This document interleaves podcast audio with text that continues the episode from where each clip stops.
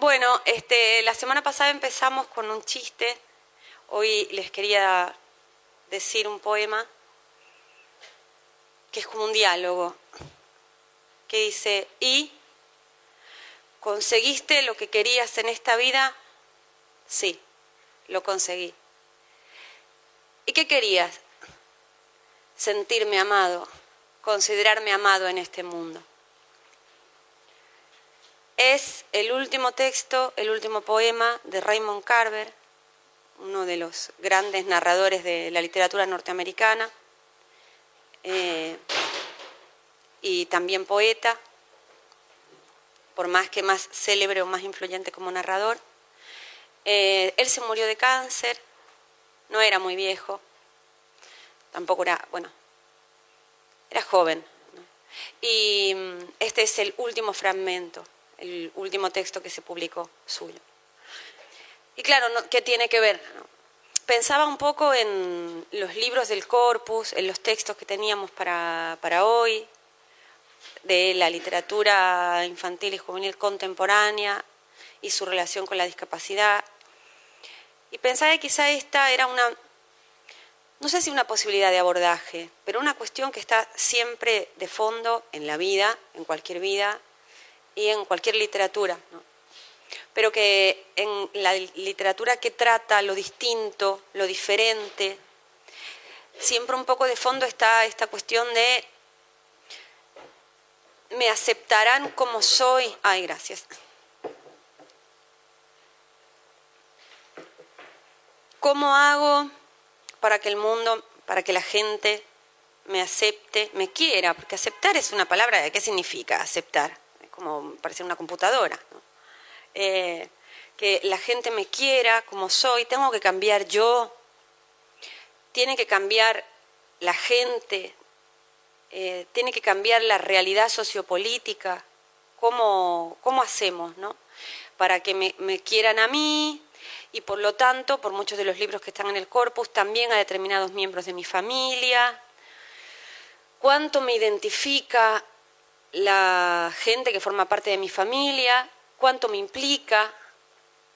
Eh, me parece que todo esto en, está, está, está todo el tiempo. Estaba en los textos que, que veíamos la semana pasada, por ejemplo, que poníamos el ejemplo de Pulgarcita y Pinocho, que los contraponíamos y decíamos, bueno, Pulgarcita consigue un mundo a su medida y Pinocho consigue estar a la medida del mundo. Pero bueno, estas cosas tan importantes en la adolescencia, también justamente hablando de literatura juvenil, ¿no? de, eh, cuán diferente soy al resto de mi generación. Necesito ser como los demás, eh, ser normal, pero también necesito diferenciarme en algo de los demás, porque entonces, ¿qué, qué soy? ¿Cómo me identifico si no hay nada que me diferencie del resto? Eh, son preguntas y cuestiones muy interesantes y por eso es como un caldo de cultivo fuerte eh, la literatura sobre la discapacidad. Hay otro tema acá, que también lo veíamos la semana pasada, que es el de, el de cómo, cómo juntamos la rebeldía que toda literatura precisa, la búsqueda de lo desconocido, el riesgo, el aventurarse, con las buenas intenciones con las buenas intenciones, la didáctica, el decirle a los chicos que, bueno, que hay que respetar, no sé, a todo el mundo, a su familia, al medio ambiente, a la gente rara. O sea, ¿cómo, cómo juntamos estas, estas cuestiones? ¿no? ¿Cómo hacemos que eh, eh, un libro no sea un, manual de buenos consejos eh, y que a la vez no sea algo tan políticamente incorrecto como para que eh, los, padres de los chicos se te, se te asusten y, bueno, y, el libro no llega a ninguna parte. Em, lo que les acabo de pasar, acaban de pasar, es, bueno, lo extraje de un artículo en particular, pero lo tienen en, en muchos otros artículos que hablan del tema. Antes de olvidarme, están en la bibliografía, pero si siguen queriendo incursionar en libros sobre o que de alguna manera refieran a la discapacidad, a la diversidad funcional, a las necesidades diferentes, o como lo queramos llamar, em, hay dos donde hay absolutamente de todo, de experiencias, de, de libros, de manuales, de literatura, de libros para chicos, de libros para grandes, de reseñas de usuarios, em, que son discalibros, igual los tienen en la bibliografía y los links, discalibros, uno, y el otro es bibliodiversia. Como ven, bibliodiversia eligió la diversidad funcional como concepto y discalibro la discapacidad. Bueno, en fin, acá este mm, artículo del que extraje este fragmento es como formas de abordar la forma contemporánea más eh, mm, habitual o más práctica eh, en la que se ha analizado la literatura infantil y juvenil sobre discapacidad. Tienen acá eh, los criterios, de dónde salen estos criterios, de la ONU y de otro montón de organizaciones así prestigiosas y verdaderas, digamos, portadoras de la verdad, por, como por prestigiosas y poderosas y esas cosas. Eh, y bueno, esto puede servirnos como brújula ahora para sus exposiciones, de las que no me olvidé, y para cuando vayamos uno a uno comentando los distintos libros del corpus, pero eh, como brújula no solo como pregunta, sino como posibilidad de crítica a estas preguntas, ¿no? Entonces acá tienen las preguntas, eh, las preguntas, los cinco criterios. Se presenta la persona con discapacidad de manera multidimensional. ¿Lo tienen ahí? Sí, ¿no? en diferentes situaciones, no en una sola, no en una, sola faceta relacionada con la discapacidad. Es interesante como pregunta, pero también podríamos preguntarnos qué es, qué, significa una faceta relacionada con la discapacidad. ¿Quién, volvemos a la idea del otro, ¿no? Y de quién determina qué, qué es una faceta relacionada con la discapacidad y qué no. Esto que yo estoy haciendo, leer, ¿Es una faceta relacionada con la discapacidad porque estoy leyendo en braille? Digo, o no, no sé, pero se da como por hecha la, pregunta como si fuera una, pregunta fácil, ¿no? ¿Prevalece su condición sustantiva de persona sobre la circunstancia adjetiva de persona con discapacidad? Bueno, alta pregunta. En cierto modo, si le sacamos a las personas todos los adjetivos no sé qué queda. Porque si te quitan discapacidad, te quitan, em, no sé, em, española, sevillana, mujer, mm, de pelo largo, profe de literatura, no sé. O sea, ¿qué, es lo que se quita y qué no para determinar que alguien sea una persona? Tampoco tengo, yo les, dije al principio que eh, no tenía ninguna respuesta. ¿eh? Por ahí si usted tiene alguna, está bueno que ahora las vayan comentando. Presenta a las niñas y a los niños con discapacidad en situaciones similares a los niños de su edad. ¿A qué niños de su edad? ¿A los cartoneros? ¿A, los de qué clase social? Em, colegio, parque. Em, o sea, Claro, es como si lo... ¿Qué está queriendo decir esta pregunta? Que lo normal sería que una persona con discapacidad no estuviese en un parque o que no estuviese en un parque jugando. Ponele, sí en un parque em, con la cabeza agacha y solo en un rincón y no en un parque jugando o, cómo sería. Presenta a las niñas y niños con discapacidad en situaciones integradoras con los iguales. Habrá que ver qué son los iguales. Se presenta información verdadera, ah, la sacrosantísima ciencia, verdadera, objetiva, precisa sobre la discapacidad. Eh, esto, la, bueno, la literatura como una forma de, información, como un documento, como un testimonio. Si vos querés aprender sobre cómo son los Asperger, léete em, El curioso incidente del, perro medianoche. Que yo aprendí mucho sobre los Asperger en ese libro, por otro lado. Se presenta a la persona con discapacidad de forma realista, está genial no sé, entiendo que quiere decir que si una persona no ve, no la metas en un texto viendo. No sé qué bien qué quiere decir esto. No sé, eh, no sé qué es realista. No sé, realista, realista para quién, no sé.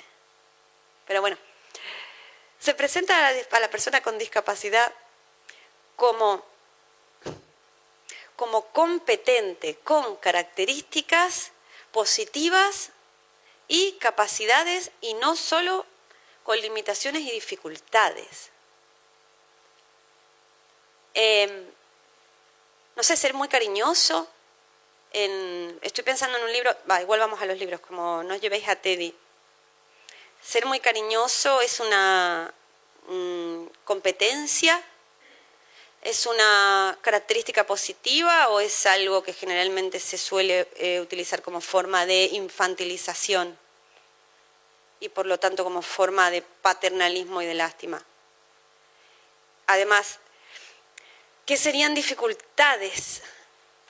También pensando en No llevéis a Teddy o en otros de los libros del corpus, muchas veces las dificultades las tienen los familiares. ¿no? O sea, los familiares, la gente que los tiene que cuidar o que no es la persona en sí la que tiene la dificultad. contribuye a conocer los puntos fuertes y no solo los débiles de las personas con discapacidad. De nuevo, ¿qué es un punto fuerte y qué es un punto débil? ¿Ser cariñoso es un punto fuerte o es un punto débil? Eh, ser súper inteligente hasta el punto de eh, no querer socializar es un punto fuerte o es un punto débil. Enseño, presenta información sobre las medicalización, soluciones, tratamientos y ayudas a las personas con discapacidad.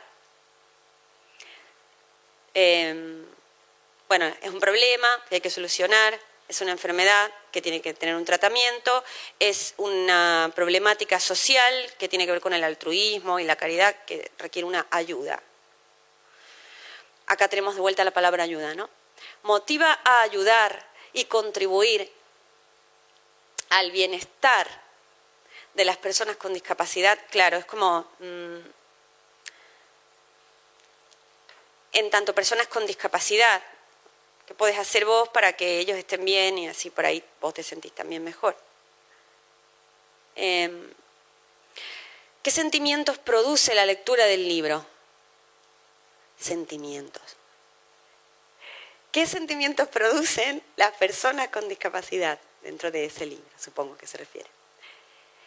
Eh, acá, abajo del todo, tenemos la explicación de, por qué, en cierto modo, estas preguntas, dentro de, las, preguntas que nos hacemos sobre literatura, son un poco extrañas, ¿no? Porque en ningún momento, en ningún momento, en ninguno, bueno, en ningún momento entramos a valorar los aspectos literarios y el valor literario de las obras, ¿no? Eh, entonces, como que todo esto estaría por fuera de lo literario en sí.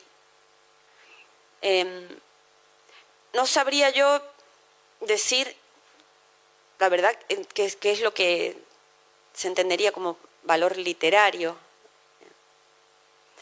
bueno, que nuestro interés se focaliza en el tratamiento que se hace a los personajes con determinadas dificultades que aparecen en el texto. Igual, súper interesante para, pensar todo esto, ¿no? Eh, ¿Con qué términos se suele trabajar esta cuestión? ¿Hay otros? ¿No hay otros? Supongo que Supongo que lo, más interesante o lo mejor, por lo menos, es no dar las cosas por sentadas. Que tampoco es que nosotros tengamos otra vía, o... pero por lo menos quizá eso, no dar las cosas por, por sentada, por tener sobre las cuestiones una mirada crítica, un tanto maliciosa, pero no tan maliciosa, tampoco, una, tampoco tan vigilante, quiero decir. Como, eh, en fin, bueno, yo les planteé varios eh, libros que van desde el primero de, todos, que es del 59, que son las flores para el Gernon, hasta el último que dentro del corpus sería el secreto de, no, sí, el secreto de Casiopea, que es 2013, pero bueno, estarían también los cuentemas del pez barbudo de Maya Morosano, que tienen la cebra cuadriculada, que es justo de 2018. Siglo XX, segunda mitad del siglo XX, em, la infancia muy estudiada, ¿no? ya desde, desde todas las disciplinas habidas y por haber, nuevas disciplinas, bueno, nuevas carreras universitarias al respecto, y, bueno, y una búsqueda muy específica de, mm, de que tiene mm, de, la, de la relación entre la gente con discapacidad y la gente sin, de, de poder pensar eso en primera persona también, de cómo afecta eso al entorno, de cómo el entorno eh, también se ve modificado. Eh, bueno, digo, es, una búsqueda distinta, me parece, a la de los textos anteriores, que sé yo, un clásico, Heidi. Eh, en el fondo se está hablando de, la salud de Heidi y, Clara es un poco el personaje antagonista que de alguna forma está para marcar la diferencia con Heidi. Acá en estos libros se intenta poner más en primer plano y no tanto como algo secundario a, a las diferentes personas con eh, diversidad funcional. Así que bueno, em, si quieren ir pasando, ir comentando eh, cada uno de los libros, no sé por dónde quieren que arranquemos. ¿Alguien quiere arrancar? ¿Sí? ¿Alguien dijo empiezo yo? Vamos a la valentía, bien ahí. Perdón, yo les, les quería plantear algo, ¿no? Vieron que estamos en el mundo de las redes sociales donde nos, pronto nos podrán estar escuchando y viendo en cualquier lugar del mundo. Eh, entonces digo, ¿no será más cómodo pensando en la comunidad, incluso en quienes nos escuchen más allá de esta sala, que eh, suban acá? A ver si sería lo mismo que estoy yo. ¿Por qué desarticulamos un poco la idea del poder? Dale. Bajo yo, listo. Bueno, ¿qué dijeron? ¿El curioso incidente del perro medianoche? Sí, me tocó a mí ese, lo leí, me gustó mucho, me entretuvo mucho, pero eh, no analicé mucho la cuestión de la discapacidad, porque a mí me, realmente me atrapó el libro, me resultó interesante por lo pronto. Eh, es de un jovencito, ¿no? De un niño que tiene Asperger y que comienza a escribir un libro en forma de diario. Discúlpame, ¿por qué sabes que tiene Asperger? Porque lo decía en el programa. Claro, no, no, dice, ¿no? No, en ningún momento. Me fijé en eso. En ningún momento dice que tiene Asperger. Em, después leyendo otras cosas, también tiene síndrome de sabio, según las críticas. Eh, pero bueno, yo lo leí sin sabiendo que tenía Asperger. Eh, pero me interesó mucho el libro en sí, cómo está planteado literariamente. Porque, digamos, la mirada del narrador, que es este niño, de este jovencito de 15 años, eh, en primera persona, bueno, cuenta un fragmento de su vida. Lo hace a manera de libro, además tiene grandes condiciones para las matemáticas, pero hace muchas apreciaciones sobre una manera de mirar el mundo. Entonces a mí me interesó mucho como narrador en la cuestión de lo literal frente a lo metafórico. Por eso no, eh, cuando yo me planteaba, a pesar de, gracias a, me costaba mucho porque pensaba que era un jovencito corriendo una aventura, con una particularidad, que miraba el mundo de otro modo, tal vez al habitual. Pero en, ya les digo, a mí me interesó como libro. Pero una de las cosas que me llamó la atención fueron los comentarios que le ponen a este libro. Mirá vos. porque le reclaman al autor que los niños con Asperger eh, tienen una sexualidad precoz y que en el libro no estaba. La información realista. Claro. No, no, y muchas otras cosas, que la mayoría de los niños con Asperger tienen muchas dificultades en la escuela y la mayoría no tienen, no son eh, tan inteligentes como este niño para las La matemáticas. gente que está buscando el testimonio, ¿no? Gente Claro. que leen busca el testimonio para que me cuentes cómo es un niño con Asperger y no cómo es este personaje de esta No. novela, ¿no? Por eso yo, a mí me interesó, ya te digo, la novela, porque a mí lo que me dio la impresión, más allá de que hay muchos indicios del Asperger, eh, crea una individualidad, una mirada bastante individual del personaje. Por eso los muchos lectores no le perdonan que no cumpla con todos, no sé, todos los requisitos de un, ni- de un chico con Asperger. Que no sea un estereotipo, No es un que se estereotipo. salga del estereotipo. Y lo que me llamó la atención es al comienzo del libro que hace un, una cuestión con su nombre, con Mari Carmen, claro, porque dice, ¿qué quiere decir Christopher? Se llama Christopher, de Cristo. Y él dice, no, yo me quiero llamar Christopher, sin que tenga que ver nada con nada. Me acordé de eso. Pero en términos generales, ya digo, a mí me gustó y me parece que no está tan maltratado a raíz fundamentalmente de los comentarios, digamos. Y me gustó mucho el final, porque es un niño que se le da muy bien las matemáticas y al final hay una maestra, una maestra ¿no? de una escuela especial que lo va guiando en qué poner en el libro, qué no poner. Entonces él quiere poner cómo resolvió un problema cuando rindió un, Ay, buenísimo. un concurso de matemática. Entonces la maestra le dice, mira, la gente se va a aburrir, ponerlo en un apéndice. Y al final está el apéndice, que creo que la mayoría de los que leen el libro no lo pueden resolver. No se entiende nada. No se entiende, no lo leemos, no lo leemos. Es más, yo empecé a mirar. Bueno, tiene varias oportunidades así. Yo digo, bueno, en términos generales a mí me gustó, literariamente digo, Eh, y me pareció interesante eso, que yo vi un personaje bien armado, me hizo recordar mucho al sonido y la furia de Faulkner. Ajá. Sí, sí, sí, sí. ¿Viste? No sé, ¿alguna otra cosa? Bueno, a mí me parece Vos lo habías leído, ¿no? Ah, vos ¿Sí? también. ¿Querés comentar algo?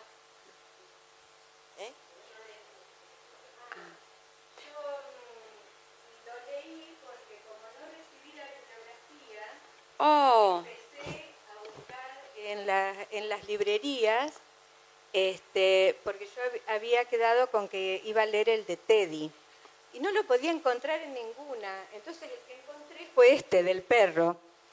Y luego recibí la bibliografía, así que leí los dos. muy bien ahí. Bueno, Este, y les encontré cierta, mm, eh, cierta cuestión en la que dialogan estos dos libros, me pareció a mí al menos, ¿no? sí, seguro, seguramente. sí. Por ejemplo, en el de Teddy, el narrador es un familiar que está que está ocupado y preocupado por el eh, por Teddy, que sería el protagonista, ¿no? Y en Christopher, en, en el del perro de, de medianoche, Christopher es el protagonista. Eso es muy interesante, ¿no? Y uno va este, entrando en su modo de ver el mundo, lo cual es apasionante. El modo en el que ve este, mm, las cuestiones que se le van presentando, ¿no? Y cómo resuelve y cómo piensa. Sí, A mí me atrapó también, me atrapó mucho. Es que, este, perdón, esto del valor literario, que aparecía de hecho justo acá al final de, eh, que es muy extraño que digan, eh, no se ha tenido en cuenta el valor literario, es como, como si pudiera no tenerse en cuenta. Digo, porque, porque sí, efectivamente, me parece un libro fascinante y delicioso a mí también, El curioso incidente del perro a medianoche, pero justamente el, el tratamiento completamente ético de un, de un tema eh, así es que eh, el- el- la construcción del texto hace que eso no importe. Esa es la decisión política de ese texto, ¿no? Que... Sí, sí, claro. Tiene suspenso, sí.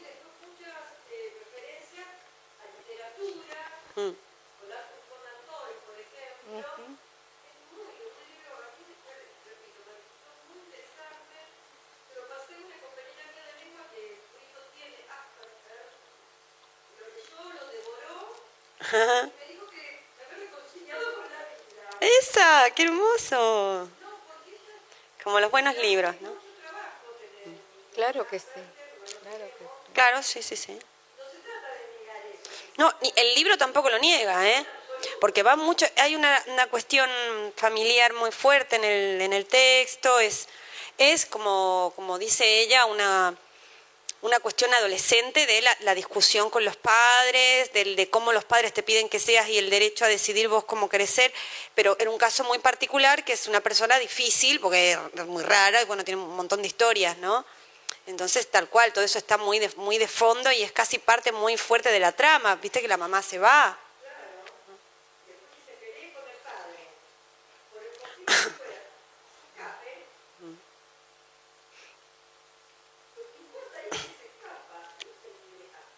No, para nada.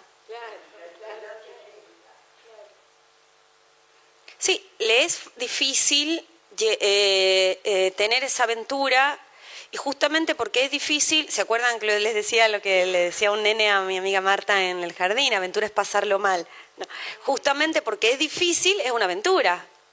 Si fuera fácil, bueno, no tendría gracia contarla, no sería una aventura, ¿no? Eh, Bueno, para- Eso, eso es, es muy interesante en ambos, en ambos libros también, ¿no? Que mm, a partir de algo que produce mucho miedo, que en un caso es este, enterarse que el padre fue quien eh, mató al perro, eso le produce mucho miedo porque teme que pueda este, agredirlo a él. Y en el caso de, mm, de Teddy, eh, le da mucho miedo algo que hizo Teddy a su hermano y entonces decide escapar con él. Eh, entonces, bueno, en ambos encontré esta cuestión de irse por miedo, por, temor a lo que puede suceder. Muy interesante. Luego el viaje es en los dos un viaje... Miedo del otro. ¿no? Miedo del otro todo el tiempo. Claro, miedo, miedo del otro, sí. El viaje, eh, tanto en el caso de Teddy como el de Christopher, es, eh, em, es un viaje muy trabajoso, muy este, con mucha dificultad, con, con muchos obstáculos. Este, digamos, yo pensaba en la dificultad, en los obstáculos y en el trabajo que, eh, que tiene tanto en el caso del hermano de Teddy como familiar, eh, como en el caso de Christopher con su forma de ver el mundo, eh, y que el mundo es adverso, digamos, ¿no? Porque se va encontrando en, los, eh, en el subterráneo y en las estaciones con mucha gente y los perros y bueno, con una serie de cosas que hacen este via- de este viaje algo este, muy dificultoso. Y bueno, finalmente el regreso, este, que en, en ambos es el regreso a algo diferente. Eh, porque, bueno, Teddy va a comenzar en una escuela. em, Su, su viaje determina el regreso, ¿no? O sea, es un- es, Claro. un, regreso distinto determinado por el viaje. Claro, claro, en ambos. En, eh, en Christopher es un poco mm, reconocer lo que, lo que ha podido, ¿no? Porque dice, bueno, finalmente dice, escribí el libro, este, mm, hice una investigación y pude rendir el bachillerato para matemáticas, o sea, una cuestión de, logros. Y en el hermano de Teddy y en la familia, este, dejar esa cuestión tan sacrificial este, para, eh, bueno, que, Teddy ocupe un lugar en, la familia de alguien que va a la escuela, vuelve y tiene, digamos, un lugar como el de su hermano, me pareció. Sí, eh, completo un segundo y para cerrar un poco el curioso incidente y ahora seguimos con Teddy.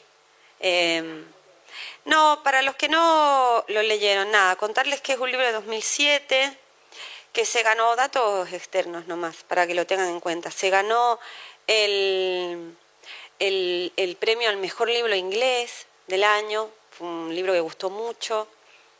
Y, bueno, por si les interesa, onda sinopsis, para que no se embolen de lo, que dijimos, es, es, un, chico adolescente que quiere ser, quiere ser detective, eh, tiene interés en el, le gusta mucho el género de detectives, y efectivamente, como decían las chicas, eh, encuentra un perro al que mataron y quiere investigar y cuando descubre que su papá fue el que mató al perro, eh, entra en una crisis tremenda,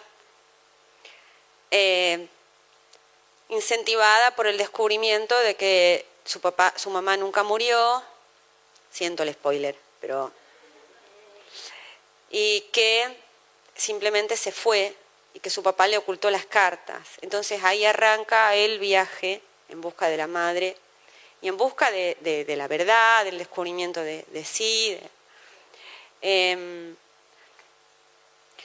el viaje iniciático, que está en Teddy también, ahora seguimos, porque el, viaje iniciático que hablamos un poco la semana pasada, con que alguien pierde algo, algo le falta, algo pierde. Entonces arranca un viaje que está lleno de pruebas y de desafíos, y cuando vuelve, vuelve como em, más valioso para la sociedad, o sea, más capaz de eh, aportar algo a la sociedad de la que parte. No, no, no en vano, Christopher puede un poco como salir de sí mismo hacia afuera, hacer un examen mientras estudia bachiller, em, no está tan hacia adentro y hacia su, propia, su, propio universo con sus cuestiones familiares. ¿no? Y bueno, Teddy ahora lo, vemos, pero, pero bueno, son, son repercusiones contemporáneas del eh, viaje iniciático de, los clásicos. Muy interesante esto, y volvemos al Teddy entonces, muy interesante esta relación que estás haciendo entre uno y el otro, porque es verdad, tienen un montón de cuestiones en común. Y la primera que dijiste, y, seguí porque está buenísimo, es esta, de la diferencia, de cómo el protagonista, o sea, eh, eh, mm, Christopher, nombra el mundo en primera persona, pero Teddy es nombrado. Teddy, No lleves a Teddy es un, libro es un libro de 1970. Yo creo que el diálogo sí existe porque por lo visto fue un libro muy leído. Así que probablemente Mark Haddon, el, curioso incidente, eh, lo, tenga como referencia y en cierto modo le esté discutiendo, le esté haciendo homenaje, pero también le esté discutiendo muchas cuestiones. Quizá una de ellas es esta, como Teddy es siempre nombrado a través del hermano.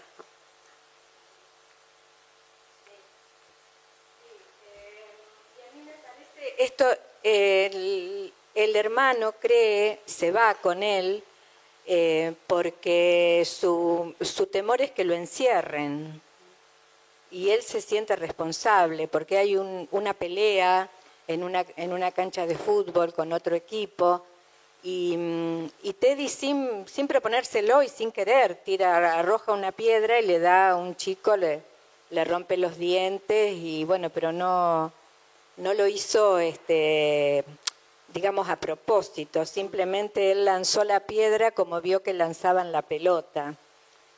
Em, y el hermano, eh, a mí me, parece que Teddy tiene más que ver con toda la cuestión familiar y cómo la familia este, em, se hace cargo y aparentemente las dos opciones eran o este, cuidar a Teddy, lo cual era difícil para la mamá porque trabajaba para el papá y para este hermano también porque tenía solo 13 años, este, mm, o encerrarlo, como no había otra opción. Y me parece que lo interesante es cuando al final aparece esta opción, superadora, en donde, bueno, él puede mm, no quedarse en casa todo el día y eh, con alguien que lo cuide, sino la posibilidad de hacer algo, de aprender un oficio, el que sea, como sea, jardinero, este, mm, pero bueno, me parece que mm, me encantaron los dos libros. me gustaron muchísimo los dos. Sí, Contales, contales el final. Ah, sin asco, dos semanas tuvimos. Bueno, eh, ellos también se escapan y tienen una serie de, bueno, tienen que subir una montaña, tienen frío, este, se enferman, eh, para llegar a la casa de un tío que vive arriba de una montaña. Eh, cuando la están pasando re mal porque Teddy se enferma y tiene fiebre, bueno, llega el padre con el tío por una serie de de rastros que ellos van dejando sin querer, los encuentran. Nadie los estaba buscando para encerrarlos, eh, para encerrarlo. Este, mm, la cuestión es que tienen que internarlo, el hermano se enferma también y mm, ahí deciden, bueno, eh, que empezaron a surgir estas escuelas que antes no existían. Eh, mm, y entonces está la posibilidad de que él vaya. Y me parece que también está el temor a perderlo, como, mm, como ese ser que, que siempre está en casa, que hay que cuidarlo, que es el que nos ocupa y que él pueda mm, encarar una, una, vida propia, eso es lo que me parece que le cuesta. Y yo creo que sí, porque a mí me llama mucho la atención, de hecho me resulta bastante incómodo, eh, el nombre del chico, porque piensen que el, el, libro se llama Nos llevéis, nos llevéis a Teddy. Y Teddy es peluche, es oso de peluche en inglés, ¿no? Entonces es como, como alguien objetualizado, alguien a quien hay que eh, cuidar, a quien hay que proteger. Y, y bueno, es como decís vos, eh, eh, hay como un miedo todo el tiempo a que tenga una vida propia y a que tenga cierta independencia. Y quizás sea ese pasaje de oso de peluche a este persona, ¿no? Lo que el libro está narrando. Sí, sí, sí, sí. Em, eh, muy tímidamente, quizá porque son los 70, quiero decir, tenemos al narrador que es, que es el otro, o sea, el, No lleves a ti está contado en primera persona, pero desde el punto de vista del hermano. Pero sí, de hecho, cuando lo llevan al final a Teddy, a la... Porque, a ver, sí es interesante pensar las diferentes, las diferentes formas del encierro. Eh, el hermano teme que a Teddy lo metan en la cárcel o en un psiquiátrico, o sea, en algún lugar con esto de la piedra. Em, después aparece una propuesta de encierro pero que sería un encierro en una escuela. O sea, y después está el descubrimiento de que no sería un internado, sino que puede volver todos los días a su casa. ¿no? Pero bueno, eh, es como también pensar si estaba, antes la casa también era una forma del encierro. Eh, bueno, em, además, ah, lo que les estaba por decir, el final, cuando por fin ellos van a la institución esta, donde, bueno, lo van a enseñar a hacer eh, algo por la sociedad, em, el hermano piensa que, va a ser un embole, porque es todo gente muy rara, que le dan, no sé, con un martillito una mesa y, y se tiran cubos de colores, como, bueno, hermano va a salir huyendo de esto, y que va, el hermano queda como recopado, claro, tiene su propio deseo, tiene cosas que le gustan, más allá de lo que le digan que le tiene, no, le tiene que gustar. ¿no? Hay un poco detrás de esto, sí, un poco maliciosamente, esto de sentirse a gusto entre iguales, ¿no? Digo, el hermano, el, Teddy se siente a gusto de pronto porque, eh, bueno, aparece gente parecida a él, ¿no? Pero sí, es verdad que que me parece una, buena solución para que se, que se produce gracias al viaje, ¿no? que de ellos dos, que se pueda hablar de eso. Que...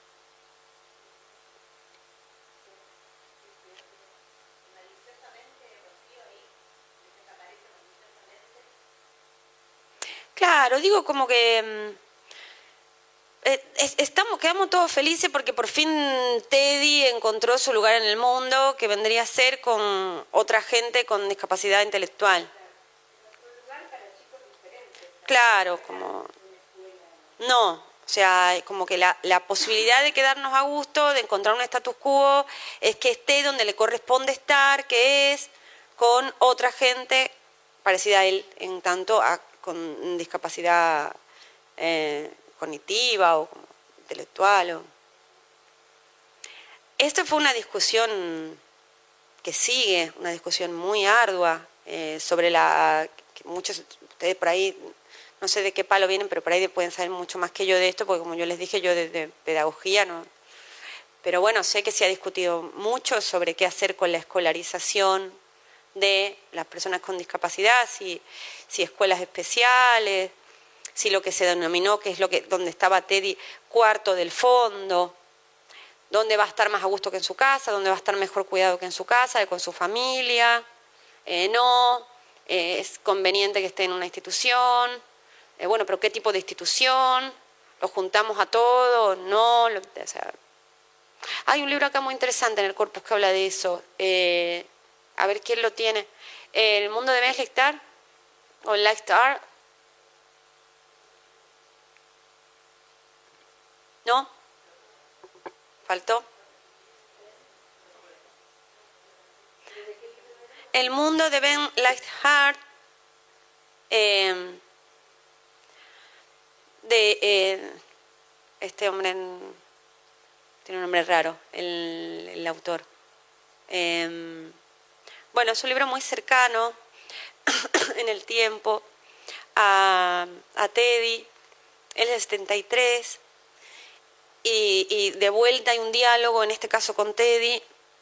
Em, es un chico eh, joven, vigoroso, eh, eh, vigoroso en el sentido atlético, que le gusta jugar al fútbol, un chico muy inquieto, que prácticamente en la primera página, yendo a buscar una, una pelota, tropieza con un rastrillo de un jardinero y bueno, después de además mucho tiempo de recuperación pierde la vista.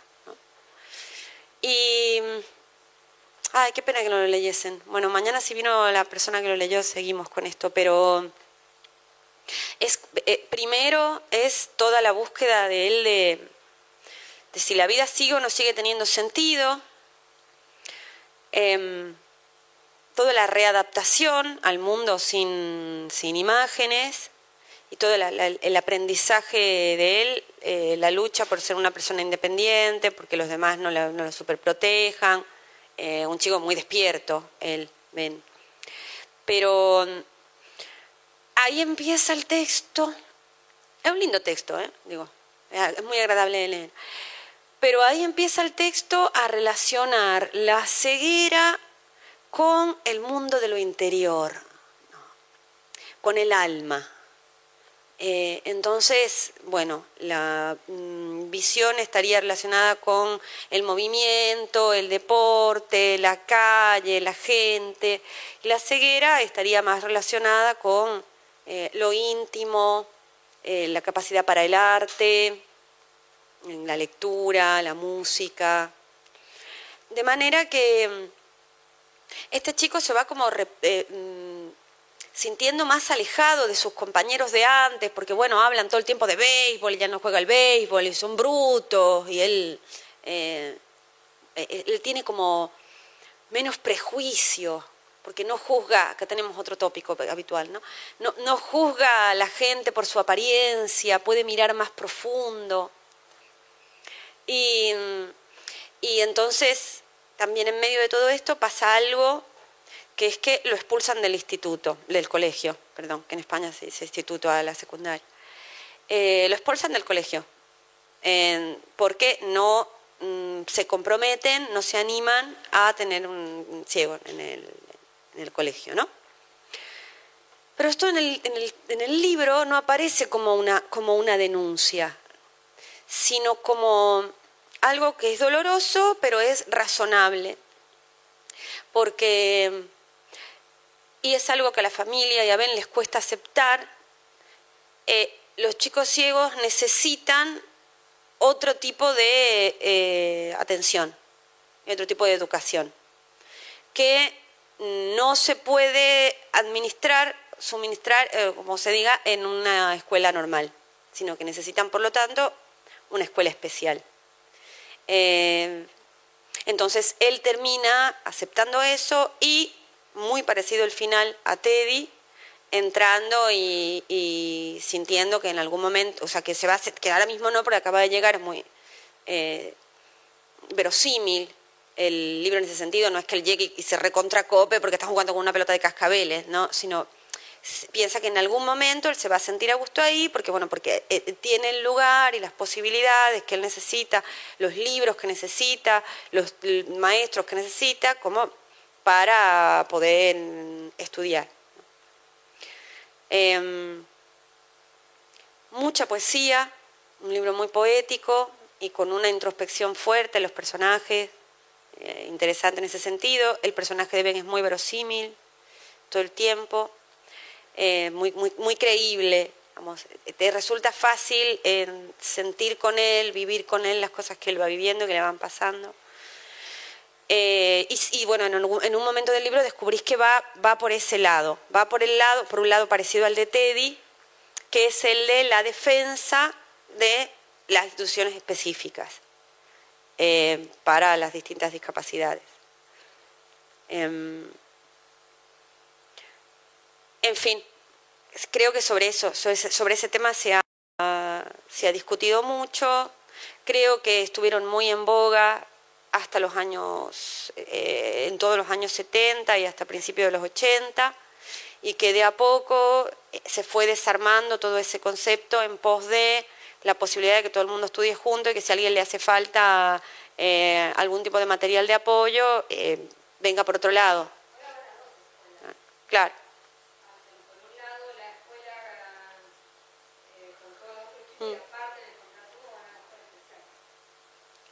Claro, sí, sí, sí, escuché algo de eso. Yo lo veo un montón, no sé, la verdad que...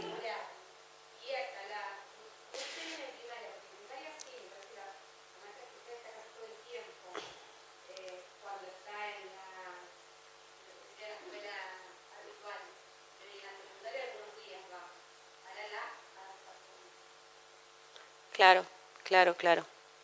No sé, yo escuché esto de las dos escuelas. A mí me pareció como un montón, como una especie de castigo divino. Eh, yo no, no sé muy bien, no sé muy bien para qué se iría tanto.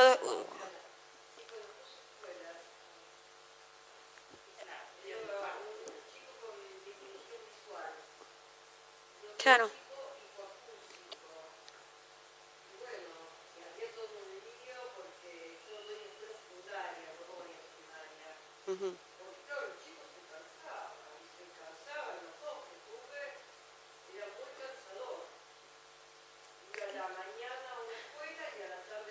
Es como la, la, hiper, la hiperhabilitación, ¿no? Pasamos de, la situación en la que, eh, del cuarto del fondo, ¿no? de la deshabilitación absoluta a la a, a una estar completamente encima de alguien a, una domesticación extrema, no sé, yo... Eh,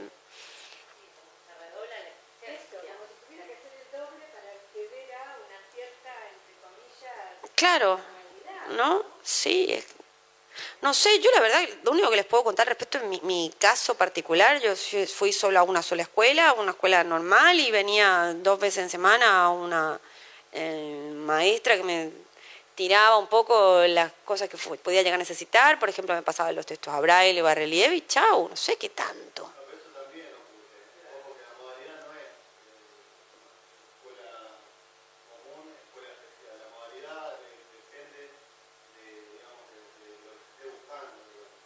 Ajá. Ajá.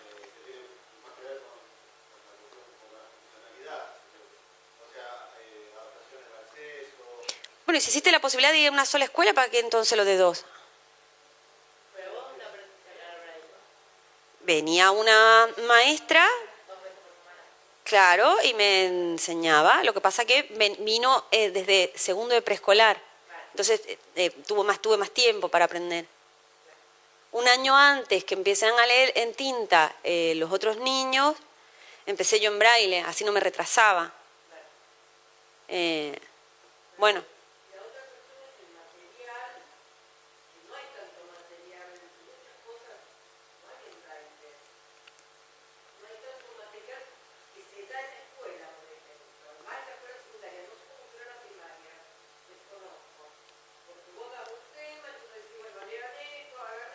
Sí, es, es un...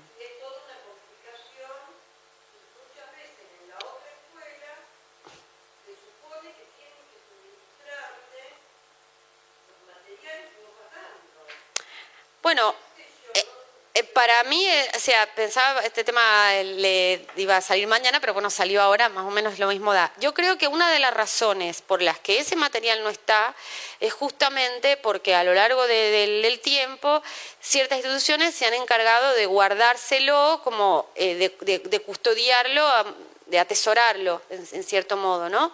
Quiero decir, en lugar de sacarlo afuera, de sacar los textos en braille afuera, o, de, sea, de, ponerlos a circular para que no sea algo exótico, para que la gente los vea, para que se visibilice, para que los otros chicos lo entiendan como algo normal. Eh, están en el lugar especial, en el lugar específico, y hay que ir a ese lugar. ¿No?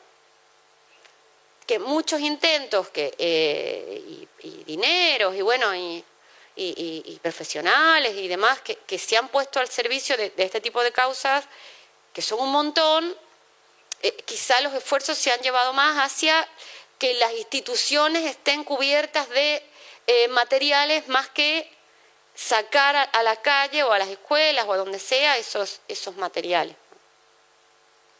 Es una sensación que tengo, como les dije, eh, en, esto, desde luego, no soy, no soy ninguna experta y la cuestión es cómo aparece eso en los textos, más mi, experiencia personal y las cosas que me contaron. No soy especialista en, integración y demás. Pero bueno, el, libros, desde luego, como Teddy o como El mundo de Ben Lectar, están muy, muy mm, a favor o muy, muy en busca de la defensa de instituciones específicas. Pero también es cierto que al estar eh, escritos en los, años 70, no serían tan conservadores como, como a lo mejor hoy en día, porque están más bien luchando contra el cuarto del fondo. Más que, claro, más que contra que los chicos no, no pueden, o sea, claro, es que en esa época calculo que básicamente no les pasaba por la cabeza a las escuelas normales cómo hacer para tener un, pibe con determinadas características eh, ahí. Eh,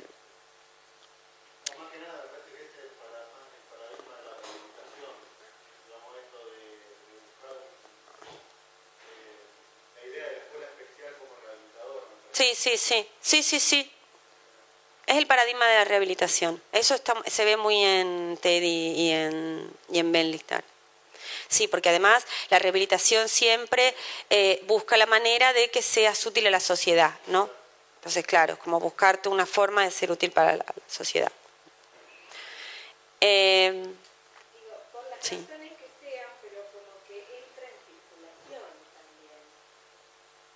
Por las razones que sean, digo, si era lo único que en esta época había, pero también hace que eh, Teddy entre... Totalmente Sí, sí, sí, totalmente.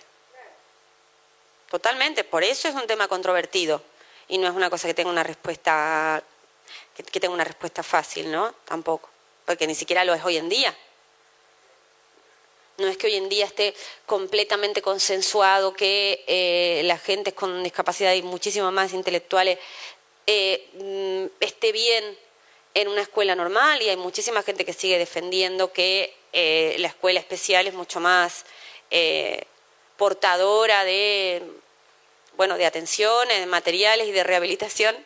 Eh, entonces, no, no, es un tema, pero lo que, lo que tienen los libros interesante es que se ve muy bien, se ve muy bien en sentido testimonial y también está como mm, muy en carne los personajes. Esto que vos decís del, del hermano de Ted de cómo el, el, el miedo suyo a perder eso, a...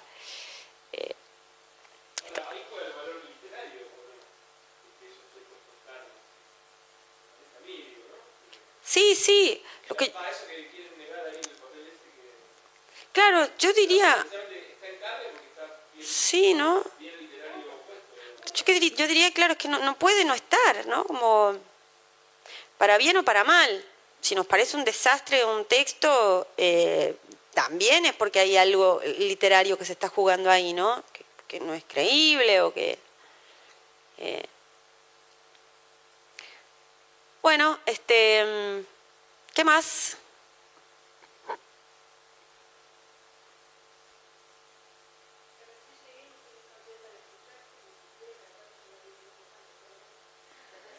Bueno.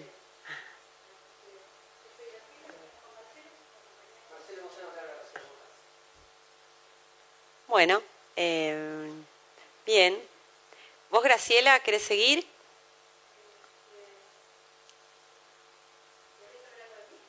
No, no, no, estamos...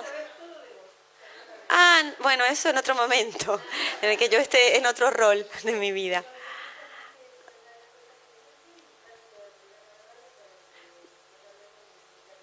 Me parece muy bien. La charlamos después sí, sí. y seguimos con, con los libros del, del corpus, que estamos justo en eso. Eh, bueno, ¿quién quiere seguir? Sí, eso es verdad. Sí, tal cual, es verdad. pero una cosa que me llamó mucho la atención y que, va, que me gustó porque él pone en jaque en momento el término que está está bastante en boga, que es el de necesidades especiales, que arrancan los eufemismos para no sí. Entonces, eh, si no recuerdo ustedes eh, él contaba que él iba a la, escuela especial que estaba de la escuela común. Y entonces los chicos de la escuela común, cuando ellos bajaban de la combi, gritaban, ay, ahí van las necesidades especiales. ¿no?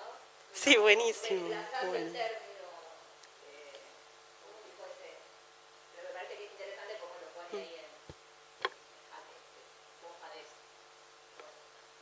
Muy bueno, sí, sí, sí, sí, es verdad. Eh, sí, eso rompe un poco los esquemas. Lo que pasa es que, claro, es que no está puesto en primer plano, pero es cierto que es de 2007 y él está en una, en una escuela especial, sí. Bueno, a ver, por, por relacionar textos, eh, hay uno de los textos, de los libros que, eh, donde el, el personaje va a una escuela común, es de 2007 también, como, como El perro. Y es Caro Dice. ¿Vos tenés Caro Dice? Sí, sí, Caro dice. Bueno, Eh, adelante, bueno. ¿querés que cuente un poco la, la historia? Y un O- poquito por encima, como para que no se nos pierdan tanto los que no leyeron. Así como Bueno, es una historia eh, de amor, básicamente, entre dos adolescentes de 15 años. eh, eh, digamos, más desde el paradigma de la discapacidad, por ahí eh, Caro tiene un- como una cuestión antisocial, una cuestión tipo loser, perdedora, con, con los chicos. Eh, recién aparece la cuestión, vuelvo desde la discapacidad de él, de, eh, se devela recién en el cuarto, quinto capítulo, no me acuerdo bien, que es bueno que él se maneja con silla de ruedas. Y, y bueno, ahí es como que el libro toma un giro. Eh, básicamente, en- te digo la verdad, Rocío, no, no, no, no me atrapó mucho. Eh, No tenía que atraparte, ¿eh? o sea, no era... No, no, pasa pero por nada, eso no, te digo. no te sientas culpable. No, no, no, pero por ahí desde lo desde estoy mirando acá lo, lo anómalo. eh, es un libro que me parece que lo transita, pero el final es como que también me decepcionó un poco desde ese lugar. Bueno, vamos, vamos entonces, a ver. Eh, ¿Por qué no te atrapó? ¿Por qué te decepcionó? eh, un libro previsible, me, me parece. Eh, me parece un libro previsible en todo momento, el final también. Un final Disney World, digamos. Sí, sí. Eh, pero bueno, más allá de eso, bueno, no sé qué otro concepto. Y termina, bueno, que él, que, que se besan al final, digamos, y... Pero no, o sea, es un libro que, vale la pena leerlo, no, no, digo que no tampoco.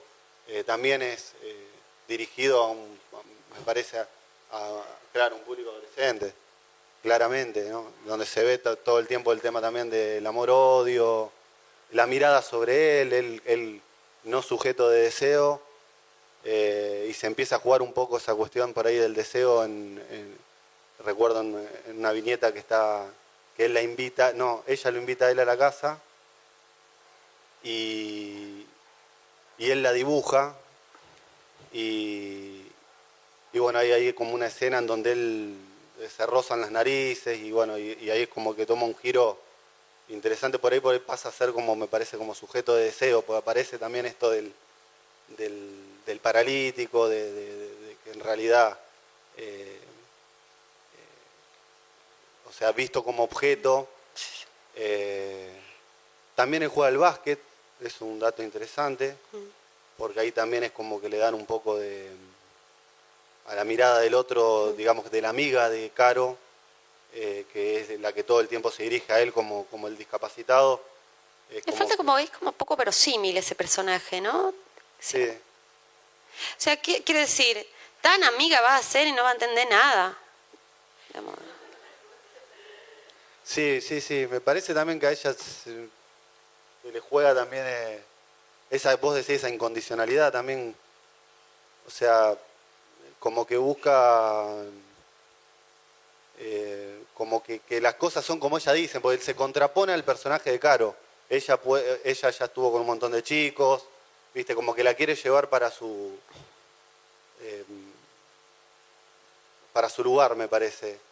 O sea, Sí, como sí, popular, como y bueno, entonces justamente se contrapone también mucho a, a- a Tomás, que es el muchacho que se maneja en silla de ruedas, porque justamente encarna lo que, lo que no puede, digamos. Claro, claro. Sí, esto de la silla de rueda, en este sentido, del, eh, lo del básquet está muy bueno. Eh, es como un dato costumbrista porque se ve que la autora sabía que el- los chicos, la gente con silla de ruedas juega al básquet y bueno, se copó con eso. Pero más allá de eso, el personaje, eh, igual que lo que decíamos de Ben Lictar, es también muy inteligente, eh, muy lector, muy dibujante, ¿no? Es esto muy... Y bueno, entonces, claro, pega onda con ella porque ella es, es también así, no es que sea nerd, pero es eso, lo que, lo que vos contás, digamos, muy... Claro, y aparte él es el que mejor juega al básquet en el equipo, Ah, bueno, claro, viste, eso sí, eso siempre. aparte. Claro, siempre el que más... Sí, sí. Sí, sí.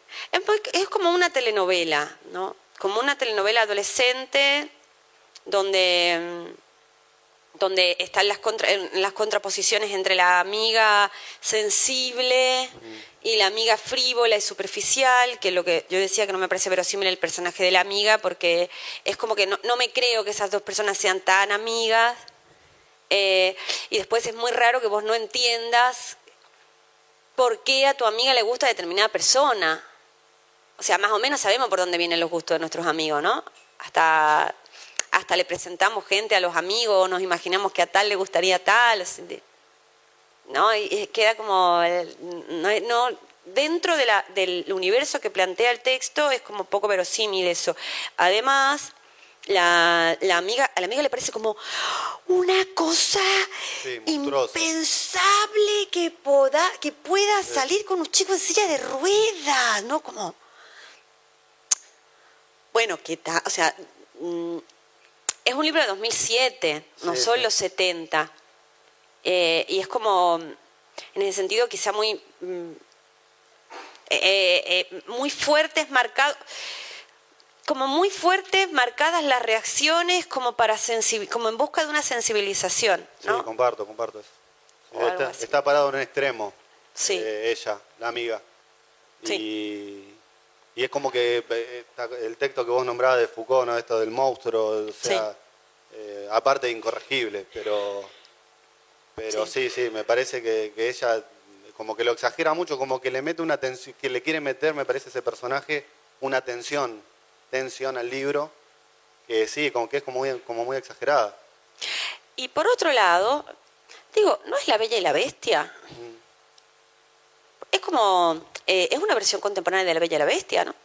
Porque también la Bella era muy, porque es, mm, el texto desliza que ella es bastante linda. Sí, sí. Lo que pasa que, bueno, le gusta la vida sensible, como a la Bella de la Bella y la Bestia. Claro. Y, y bueno, y ella es como la Bella y la Bestia. Sí, sí, un poco así, ¿no?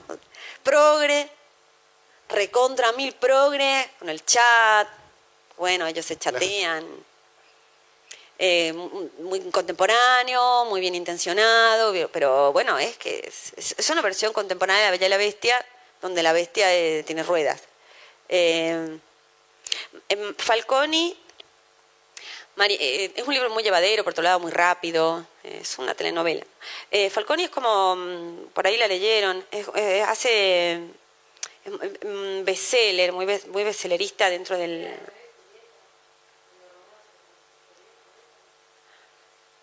Eh, ¿Vos decís el corto ese?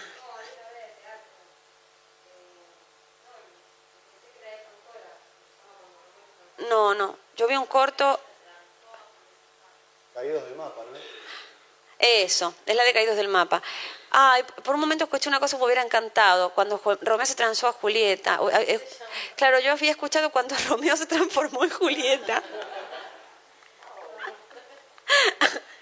Cuando Romeo se transó a Julieta. Uy, qué, bueno, en fin.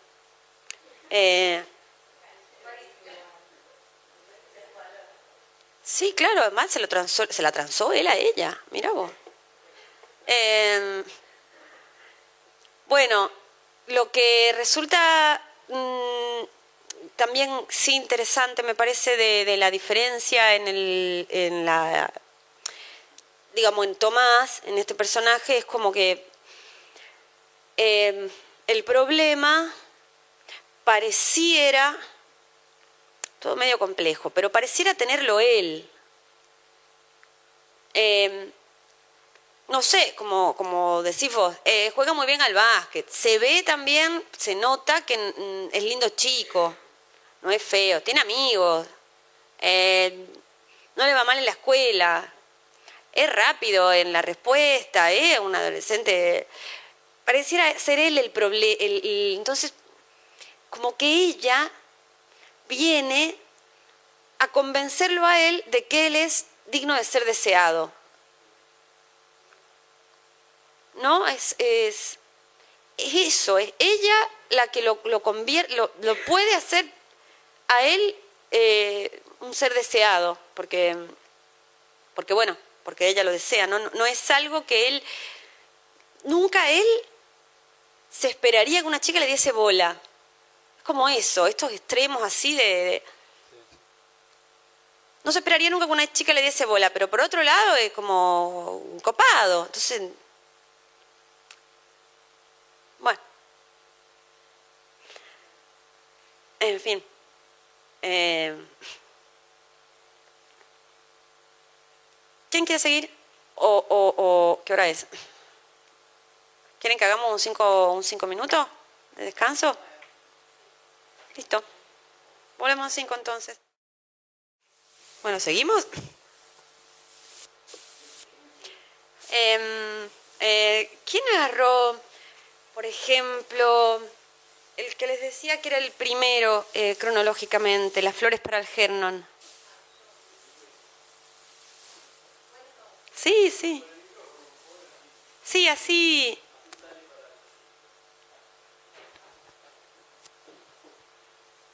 Estábamos hablando antes que cuidémonos de, de, de criticar más bien a la gente muerta, no tanto a la gente viva, no sé que nos escuche. Bueno, este, mm, Flores para el Gernón es eh, un cuento eh, de ciencia ficción, un cuento, bueno, un cuento largo, no sé, una novela Tuviste buena corta. suerte porque Daniel Keyes murió, así que hablar. Podemos No, a mí me gustó. Sí, Eh, a mí también. Este, bueno, está narrado en primera persona. El personaje es un muchacho de unos eh, treinta y pico de años que tiene discapacidad intelectual. Entonces él se propone como para, este, para una prueba como conejillo de indias, digamos, para hacer un experimento, una cirugía que tiene la capacidad de aumentar la inteligencia. Entonces, como es eh, discapacitado intelectual, eh, empieza como a presentar, está narrado en, primera persona en forma de informes que él va escribiendo. Entonces, al principio está escrito con faltas de ortografía, con las palabras eh, mal pronunciadas y bueno, y presenta todas las inquietudes que él tiene para, este, para ver si él va a servir para ese experimento. Él tiene ganas de servir, él quiere, como que, me parece como que tiene una búsqueda que quiere pertenecer, que quiere poder aprender, tener más conocimiento, poder hablar, escribir y leer bien. Y bueno, finalmente le hacen la operación ser más querido, ¿no? Hablando de, por ejemplo, en, en esto que les decía al principio del, del poema de, de, Carver. Como que pareciera que él también tiene la, la ilusión de que ser más inteligente puede hacer ser más querido, ¿no? Claro, sí. Y él además, eh, bueno, se va viendo como un pantallazo de, de, de su vida, eh, trabaja en una fábrica donde, bueno, tiene compañeros, que él considera sus amigos y mm, digamos en ese sentido es como es funcional porque tiene un trabajo, le pagan, eh, lo, lo felicitan porque siempre lleva horario, nunca falta su trabajo. Bueno, hasta que finalmente le hacen la operación y, eh, bueno, funciona. Va aumentando su inteligencia y a medida que van pasando los informes, él va adquiriendo nuevas capacidades intelectuales a nivel de, eh, del lenguaje, aprender palabras nuevas, estudia los diccionarios, bueno, va creciendo en inteligencia y va eh, compitiendo con un ratón que es Algernon, que al principio en las pruebas empiezan a, eh, a competir por salir de un, un laberinto y Algernon siempre le ganaba a Charlie Gordon, que es el, personaje, el muchacho. Entonces su afán era poder ganarle alguna vez al Algernon porque quería decir que estaba funcionando y que esta operación que le habían hecho y que estaba aumentando su inteligencia hasta que bueno finalmente eh, le llega a ganar al Algernon en, en el laberinto y bueno, a partir de, su cambio eh, en lo intelectual se va descubriendo él nuevas cosas, por ejemplo, con los compañeros de, eh, de trabajo descubre que no eran tan amigos como él pensaba, como que eh, se va descubriendo cómo los otros lo miraban. descubre que era, digamos, objeto de burlas y que bueno, también que no tenía, eh, no tenía deseos sexuales en un sentido y también va adquiriendo eso. Eh, le empieza a interesar una, la profesora, la que lo, lo, va preparando. Y bueno, va descubriendo, pero bueno, termina, termina mal porque el experimento en un momento se llega eh, a ser tan inteligente que también está quedando como fuera de la normalidad.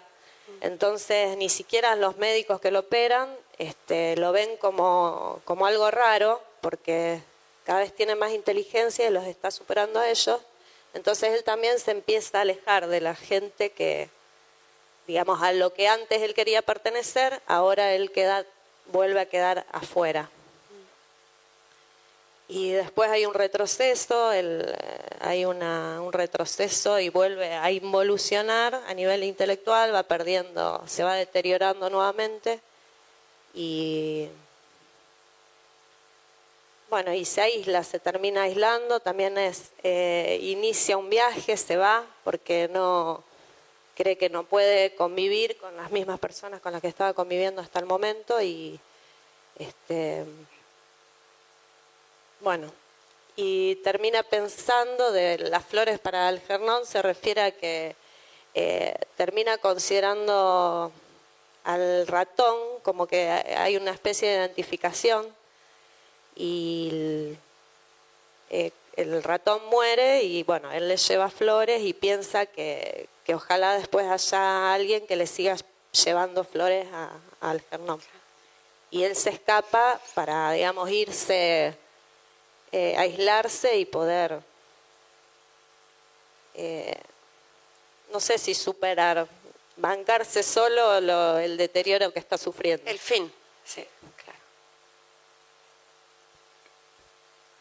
Eh, bueno, y contanos qué te pareció, qué, qué- Me pareció bastante interesante cómo está escrito, porque, mm, bueno, es a manera de informes, como decía, entonces escribe informe 1 y que es bastante dificultosa la lectura por la falta de ortografía, la forma de, de- empleo de las palabras, y después, a medida que va avanzando en su intelectualidad, esa forma de escritura también va cambiando hasta que vuelve al inicio, se hace como un ciclo.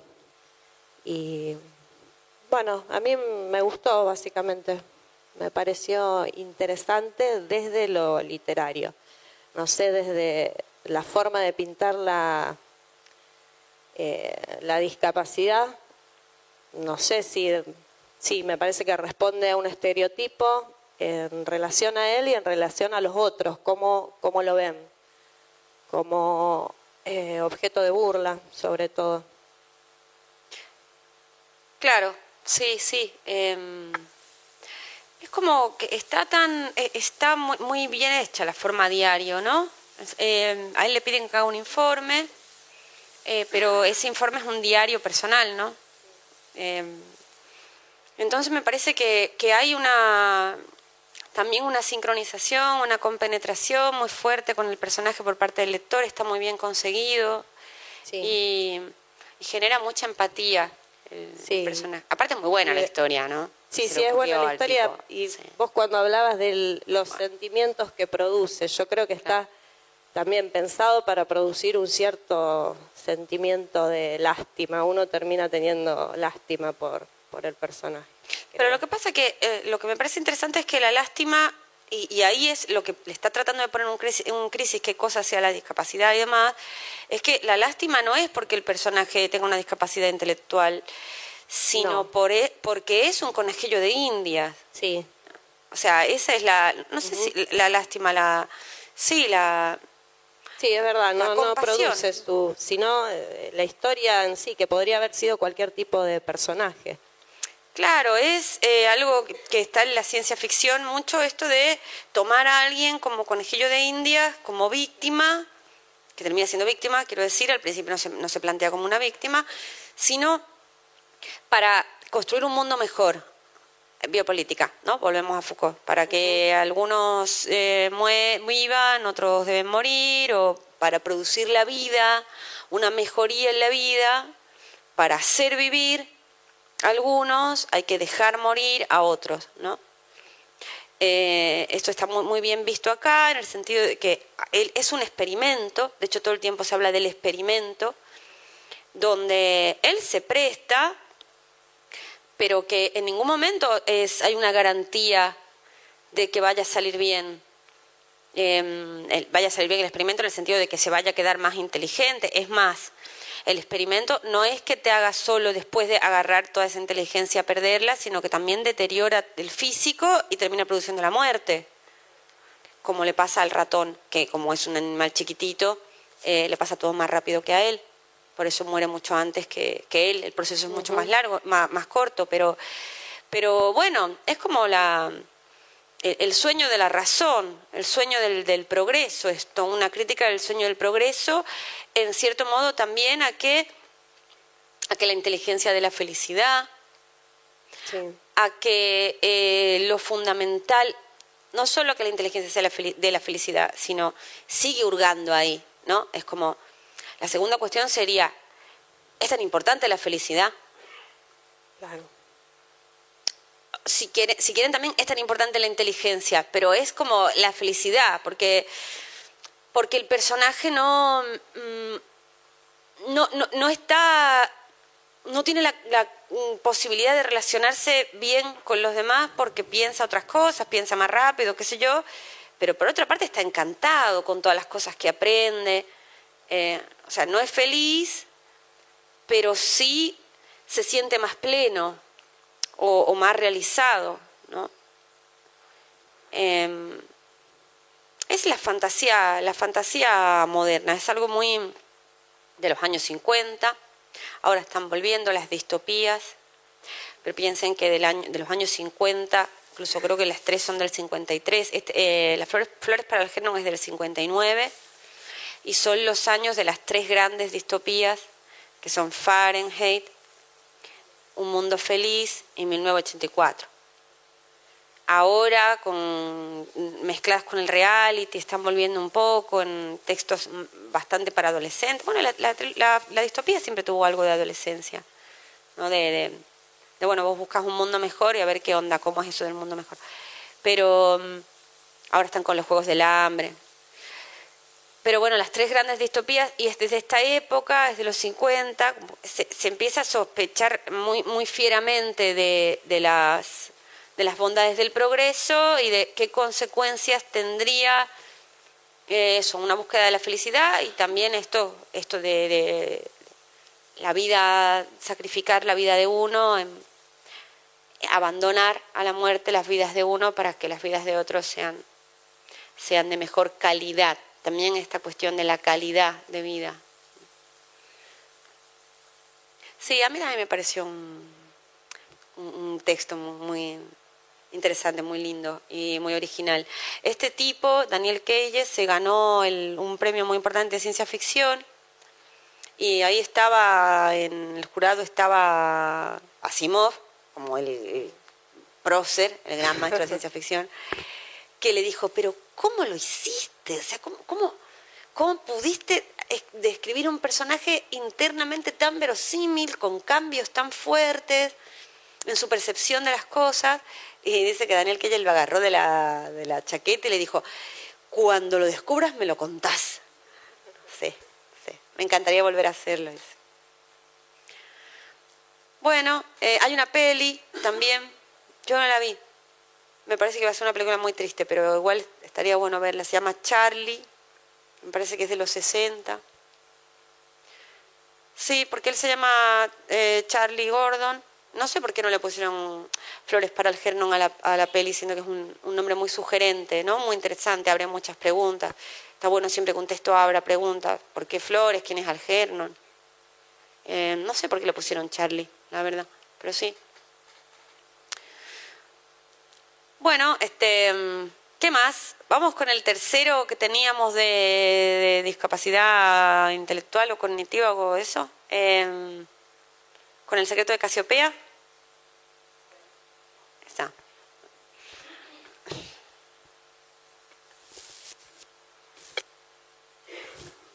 Bueno, en principio eh, está relatado, es un, texto que está relatado desde la voz del hermano, de quien tendría la discapacidad. Eh, a mí me pareció interesante el relato, sobre todo porque eh, Perdón, ¿el, micrófono? No. Ah, no, no suena, ¿eh? Hola. Aprendido. Hola. Ahora. Hola. Bueno, eh, decía que quien cuenta la historia eh, es el hermano de Manu, eh, que lo que dice en un primer lugar es que con Manu todo se hace muy difícil. ¿no? Y, en general, digamos, todo lo que él va relatando es lo que vive él en su vida y repite mucho en la realidad de los días. Y es algo que se repite esta frase, en la realidad de los días, tal cosa. Y yo cuento esto y mis amigos no me creen, aunque pasó. Eh, y que en la realidad de los días estar con Manu es una tarea complicada y ser el hermano de Manu es complicado, eh, pero después esto lo entra en circuito con sus otros amigos y dice que en realidad Juanma le pasa tal y cual cosa con su hermana y a tal otro con su otra hermana y que en realidad tener unos hermanos, digamos, tener hermanos es algo complicado de por sí. Entonces, bueno, sigue circulando ahí Manu como un hermano. Como un hermano. Algo horrible. Como un hermano, que es algo tremendo, tal cual. Eh, cuando dice que todo se hace, que, que es imposible divertirse, que es lo primero que dice en relación a él, eh, surge porque eh, el padre propone irse de vacaciones con él, él se pone muy contento y dice, vamos con Manu. Y él dice, no, ¿cómo vamos a ir con Manu si ahí se complica todo y lo arruina todo? Podría no ir con Manu porque están separados Eso, los padres. eso, los padres están separados y él entonces cuenta que él quería irse con su papá, sobre todo porque acaba de nacer una hermanita, hija de su mamá, con una nueva pareja. Entonces que esa bola de carne, que es la hermanita, preferiría dejarla y poder irse con su papá. Eh, y entonces ahí dice, si en realidad Manu ni siquiera se da cuenta de las cosas. Entonces ahí empieza como una oscilación que me parece que está presente durante todo el, durante todo el relato entre lo que Manu, digamos, eh, pero sobre, perdón, sobre todo cuando él hace mención, a ver, perdón, a ver, voy de vuelta. Como hermano, él se va enojando con las cosas que Manu le complica la vida en lo cotidiano, que rompe cosas, que puede ponerse a gritar, hacer una escena y demás.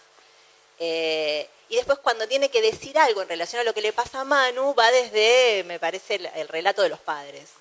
¿no? Que Manu nació, que le faltó oxígeno, que le pasó tal y cual, eh, y que entonces le dijeron que iba a ser diferente para toda la vida y que había que cuidarlo, eh, porque tenía una enfermedad, el tema es la enfermedad, entonces aparece la palabra enfermedad, discapacidad, deficiencia mental, y que entonces hay que acompañarlo y cuidarlo. Entonces, ahí aparece, por un momento uno podría pensar un poco objetalizado, como bueno, es objeto de cuidado, pero después todo el tiempo me parece que él va eh, peleándose eh, con lo que le pasa a, este niño y lo que le pasa a él, pero que entra también en, el- digamos, en, en- en un circuito de cosas que le pasan a su edad. No dice, dice la edad de Manu, que son siete años, pero no dice la edad de él, que es hermano mayor. Uno podría calcular que tiene 11, no sé, 10, 11 Y años. diez, ponele, porque Más tiene una novia, pero la novia no lo sabe. Exacto, O sea, exacto. Entonces entra ahí. No llegó ni a la pubertad. Exacto, está con una novia que él no se le atreve a decirle y entonces, bueno, los problemas que él tiene con los padres separados, que en realidad él quiere irse a vivir con el padre. Eh, entonces después aparece también eh, el padre como alguien que se pone triste por lo que le pasa a Manu. Sobre todo quien aparece como, como, como, como una gran tristeza por lo que le pasa a Manu es el papá. Y que, por otro lado, no registra aparentemente, dice él, Manu, ¿no? Como ciertas, no Manu, el, el hermano, eh, no registra ciertas cosas porque de pronto propone hacer travesías en las vacaciones que dice, pero con Manu no se puede. Y efectivamente algo ahí fracasa, ¿no? Eh, y el padre dice, pero no, él es como cualquier otro chico.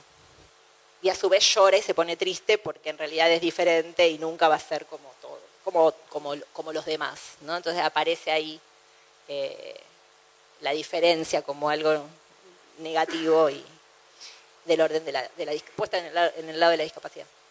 Eh, así que bueno, me parece interesante porque todo el tiempo él, digamos, después empieza a contar el viaje, el viaje que hacen ellos es un viaje en la playa, en donde se encuentran con una tortuga, eh, hay como una aparición, él llama la aparición, la mañana de la aparición en el relato, está todo el tiempo yendo y viniendo en tiempo. Dice que va a hablar de la mañana de la aparición y después cuenta cuestiones de, bueno, de la escuela o de los compañeros, ¿no? Entonces es así como interesante como está planteado, me parece. Eh, y el, bueno, el día de la aparición lo que aparece en la playa, estando él solo con Manu, es una tortuga gigante eh, que aparece en la arena y que después cuando la vuelven a, buscar no vuelve a aparecer, no está. Eh, y a ella, a ella la nombran Casiopea, ¿no? Este, como la constelación que es la que orienta al norte, que a él le gusta esa constelación porque su padre le dice que es la que orienta. Eh, así que bueno, esto cuenta experiencias con el hermano y cuando eh, puede contar que se divierten, puede contar que el hermano le encanta dibujar, que mientras que él tenga lápiz y papel eh, está bien y que ojalá él siempre estuviera como está cuando dibuja, así como cuenta las explosiones de enojo, de furia y que hace difícil eh, estar con él. Entonces empieza a pensar en, cuando vuelva de las vacaciones, pedirle al padre irse a vivir con él Eh, y porque no se puede vivir más con la madre, con el esposo, la bola de carne y, y Manu. Entonces se quiere vivir con el padre.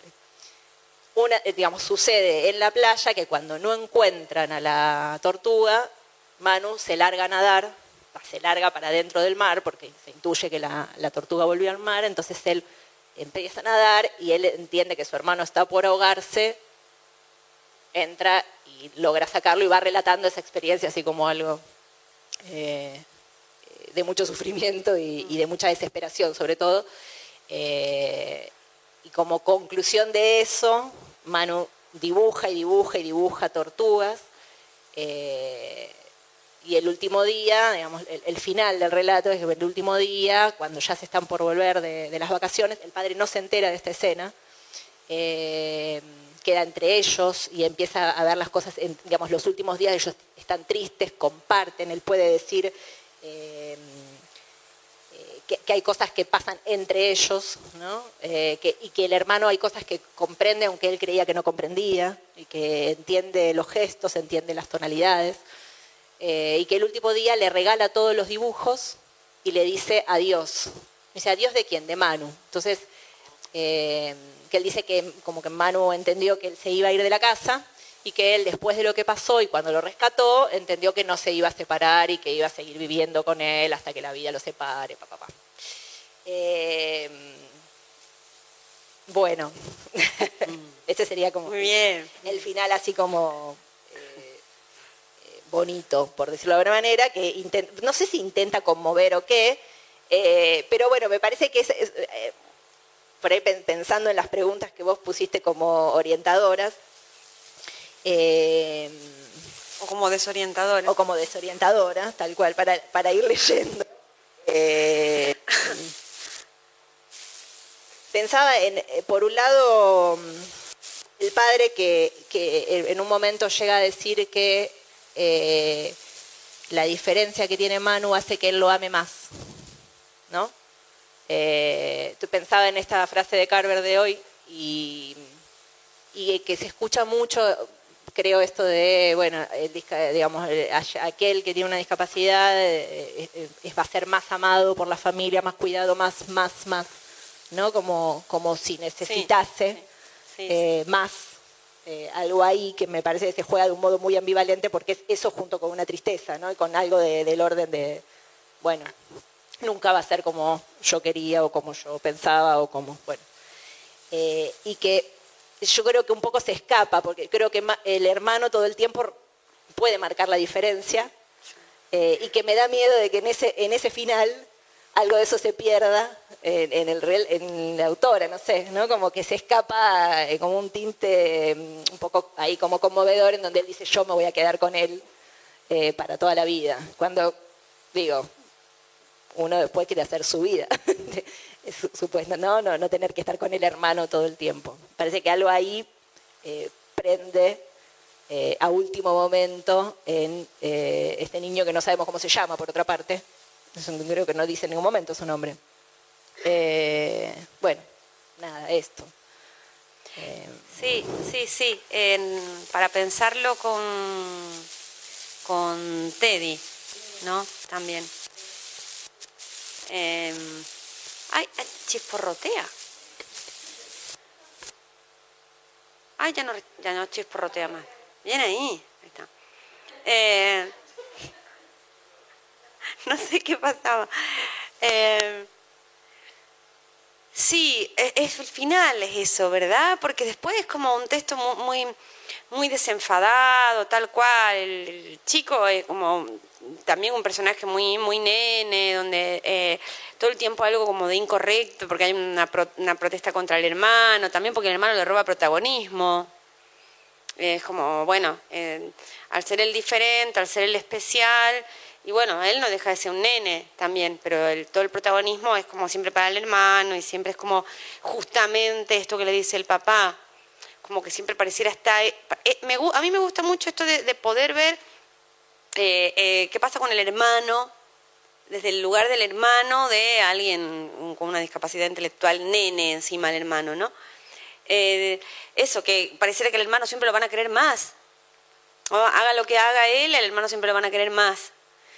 Y todo eso está muy, muy, muy interesante, cómo se trabaja, es muy, eh, con esta cosa muy infantil, porque parece que el personaje, que él, lo de la realidad de los días, es como, no sé, algo que aprendió, que dicen que lo escuchó en algún lado y le gustó y lo repite. Eh, pero después tiene esto del final de, ah, bueno, sí, que es como muy Teddy, al final, claro, yo me voy a quedar a cuidar de mi hermano toda la vida.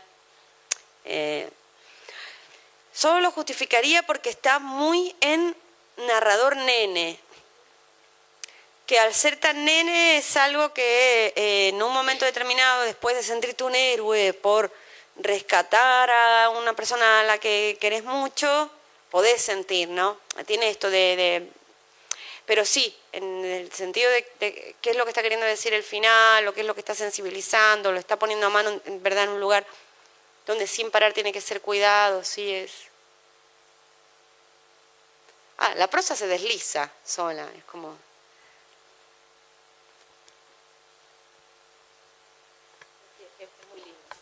¿Eh?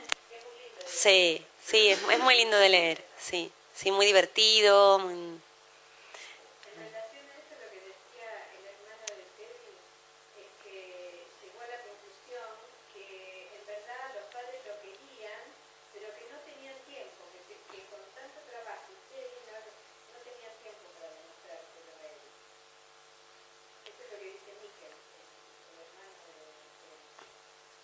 Claro, sí, sí, sí.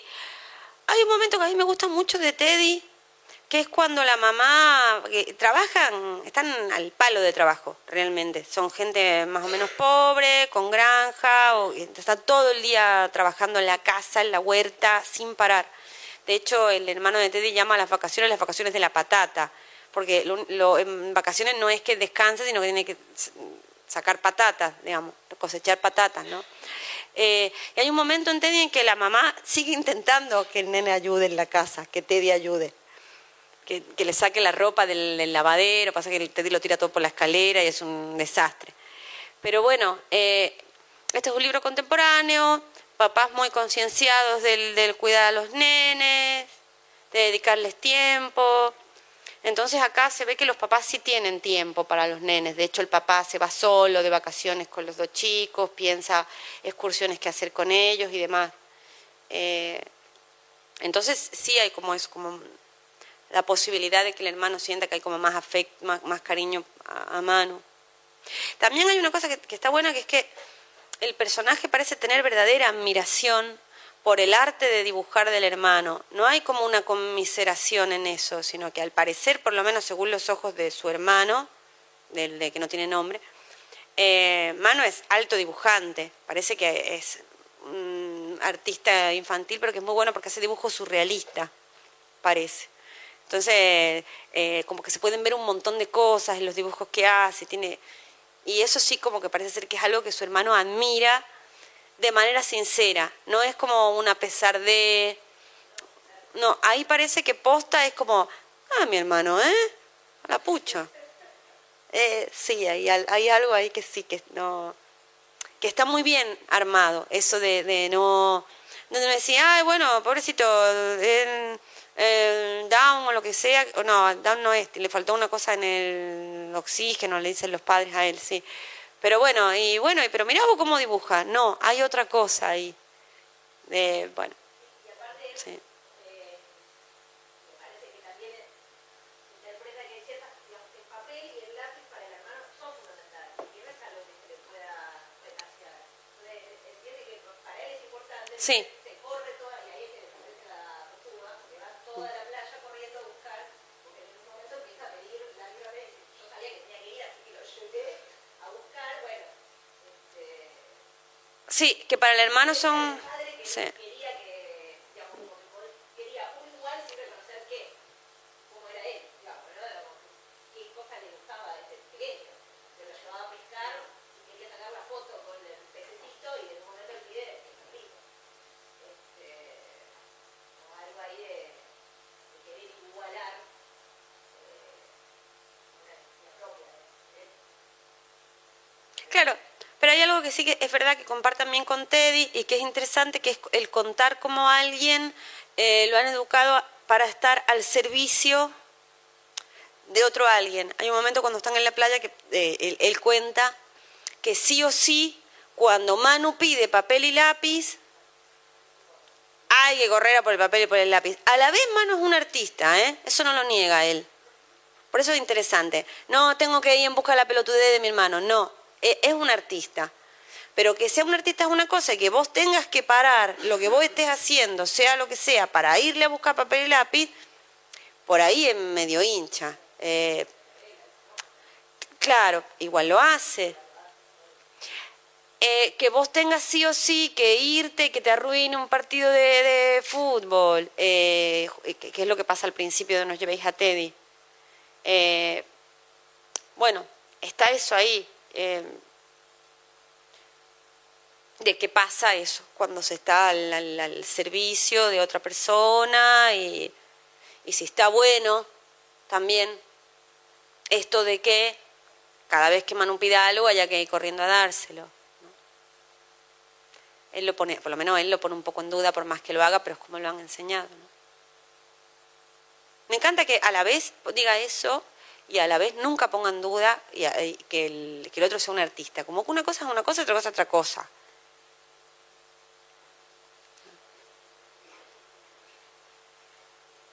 Bueno, hay otro libro que no sé a quién le tocó, pero que me hizo acordar lo que vos dijiste de eh, al, eh, querer más a una persona por tener una discapacidad y demás, que es Palabras de Caramelo. ¿Viste lo que dice al final? Que hay una niña saharaui a la que quiero más. ¿Leíste eso? Fuera del libro. Eh, ¿Cuál? No, no. no me acuerdo. Cuando, y ahora vos vas con el libro, cuando termina el libro hay como una pequeña entrevista chiquitita que le Sí, hacen al autor. Al autor, sí, dice que se acuerda, va, que lo hizo pensando en una nena. Claro, dice, me encantan los niños del pueblo saharaui, me encantan los niños saharaui, pero hay una a la que quiero más que a ninguno, Claro, claro. Que es la que. que es sorda. Claro, que es, sordo, es sordomuda. Claro. sí. Eh, bueno, empiezo contando la historia.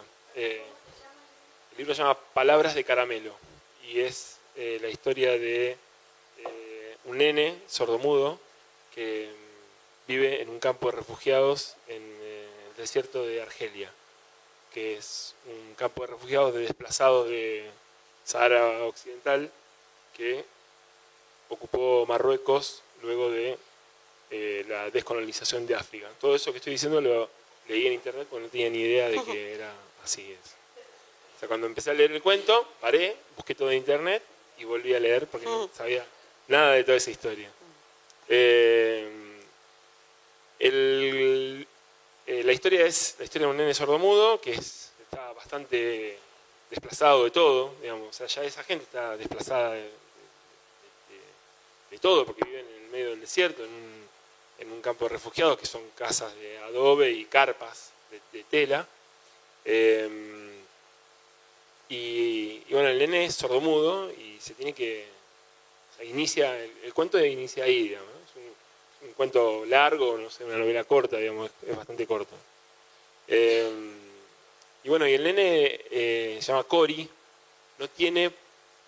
eh, no está iniciado en el lenguaje, o sea, el nene no sabe quién, no sabe cómo se habla, no no sabe, ve que la gente mueve la boca, eso es lo único que él ve, ve que la gente mueve la boca y le pone nombres a eso, entonces le pone un nombre que es, bueno, yo me llamo Cory, entonces dice, bueno, yo me llamo labios abiertos, dientes cerrados. Entonces empieza así, mi madre se llama, ta, ta, y el- labios abiertos, la voz dientes así, la boca cerrada, entonces empieza, empieza así la cosa. Eh, es un nene que los demás le hacen bullying, digamos, no lo, no lo quieren, le, le tiran piedras cuando lo ven. Y va a una escuela común.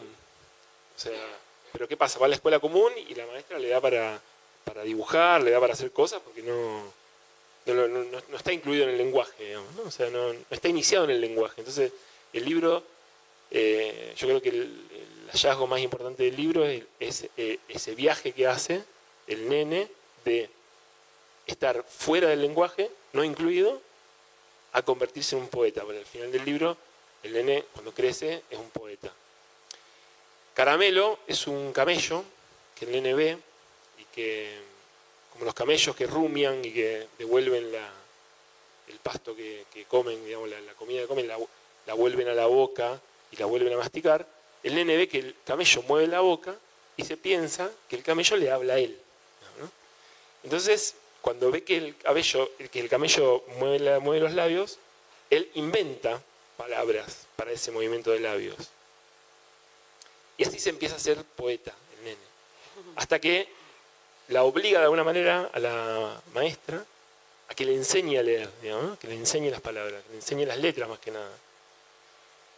Eh, bueno, y ahí, y ahí pasa una cosa terrible, que es que el camello ese que, del cual el nene se hace amigo, crece y deciden matarlo para comérselo. Entonces, eh, el nene ahí se escapa con el camello al medio del desierto, eh, le va haciendo caso al camello, lo que, el came- lo que él piensa que el camello le dice, y el camello, y se pierden en el medio del desierto porque el camello tampoco, la memoria que tiene el camello, Entre el- uno y el otro. ¿cómo? Entre el uno y el otro. Entre uno y- claro, Estaba o sea, no, complicado. ninguno, ninguno podía, ninguno sabía nada.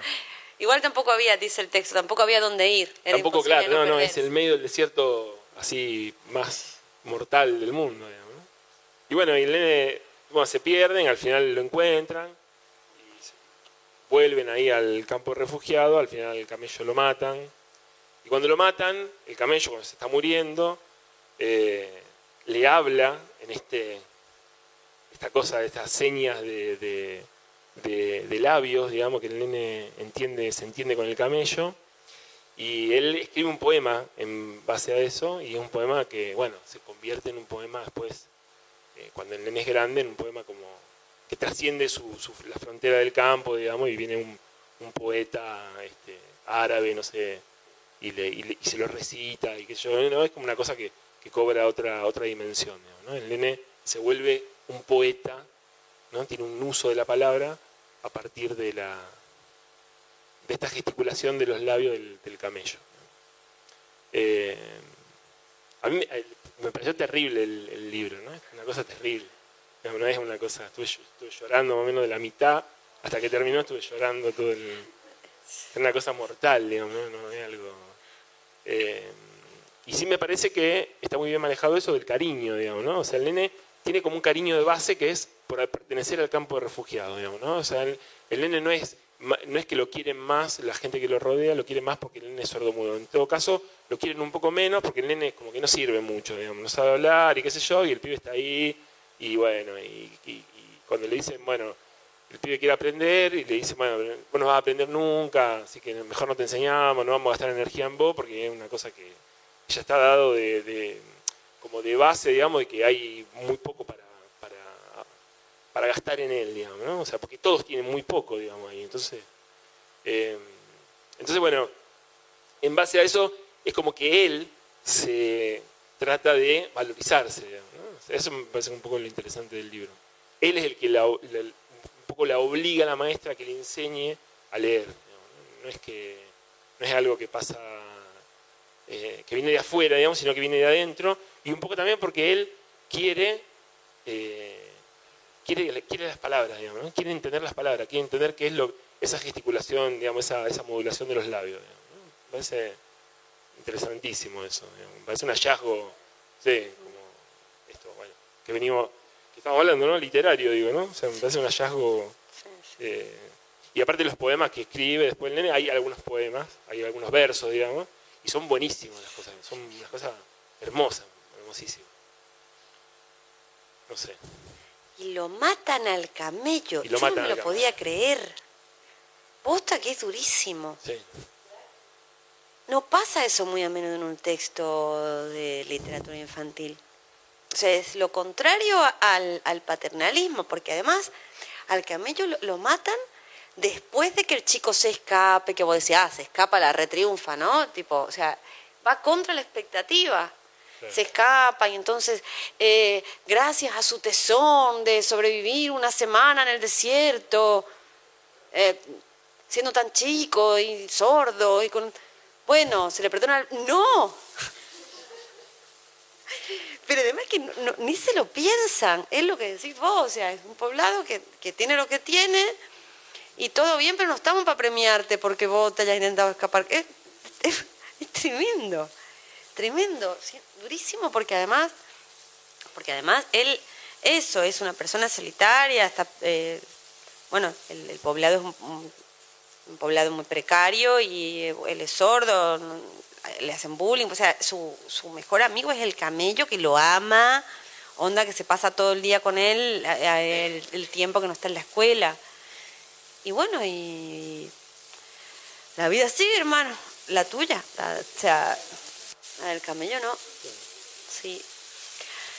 Hay, eh, eh, es verdad, o sea, hay una, una cosa que se desvía de la, de la sordera muy lindamente, que es el tema de la, de la reflexión sobre la poesía. Es eh, mu- muy lindo como lo contaste.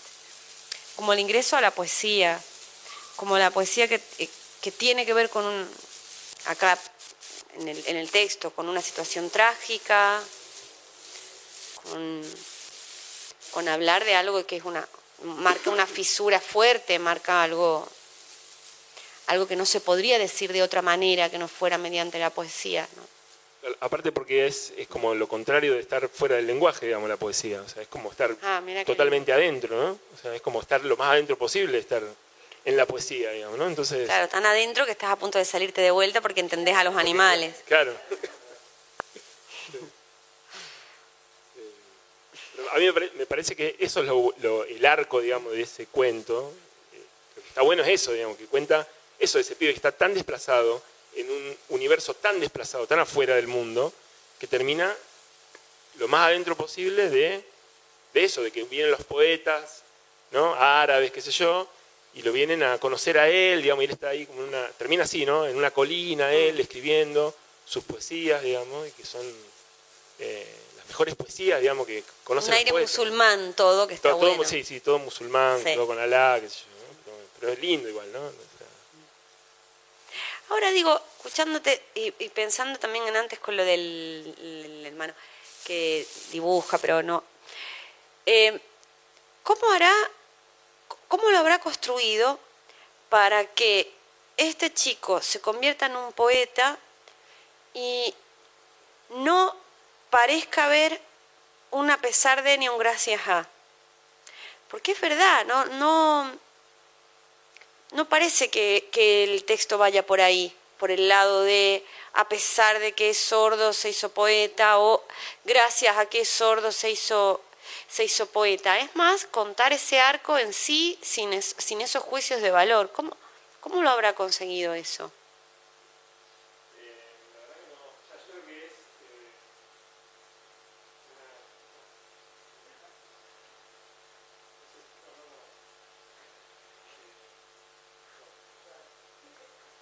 me parece que, que él empieza a aproximarse, ¿viste? O sea, al principio dice, bueno, esta palabra quiere decir tal cosa, ¿no? Esta palabra mueve la boca de tal forma quiere decir tal cosa. Entonces, pero ¿qué pasa? Lo que quiere decir es una cosa bellísima, ¿viste? Habla de las estrellas, no sé qué, del desierto, de eso que no se puede nombrar, de- del desierto como algo que no se puede nombrar. Eh, a mí me parece que empieza por ahí la cosa. Y cuando empieza a profundizar en eso, ya arrancó medio alto, entonces ya siempre se va un poco más, más arriba. Entonces se convierte en un poeta verdadero, digamos, ¿no? En que él, esas palabras que él aprende, no las aprende de, de algo, las aprende como de una contemplación medio espiritual, digamos, ¿no? Una cosa así. Parece que Ah, bueno. Claro, la sordera aparece en relación a lo que no se puede nombrar. Solo a partir de ahí aparece, por tanto, como una reflexión que, tiene que ver con lo poético y no con lo didáctico o, bueno, o con lo pedagógico. Es un, un texto de exploración de, lo- de- la poesía. Está bueno, está muy bueno. Por lo visto hay una peli, pero yo eh, la vi de casualidad que había un tráiler en YouTube. Y fue hace un rato cuando estaba eh, preparando un poco el- la clase de hoy y no sé nada más. Pero por lo visto hay una peli.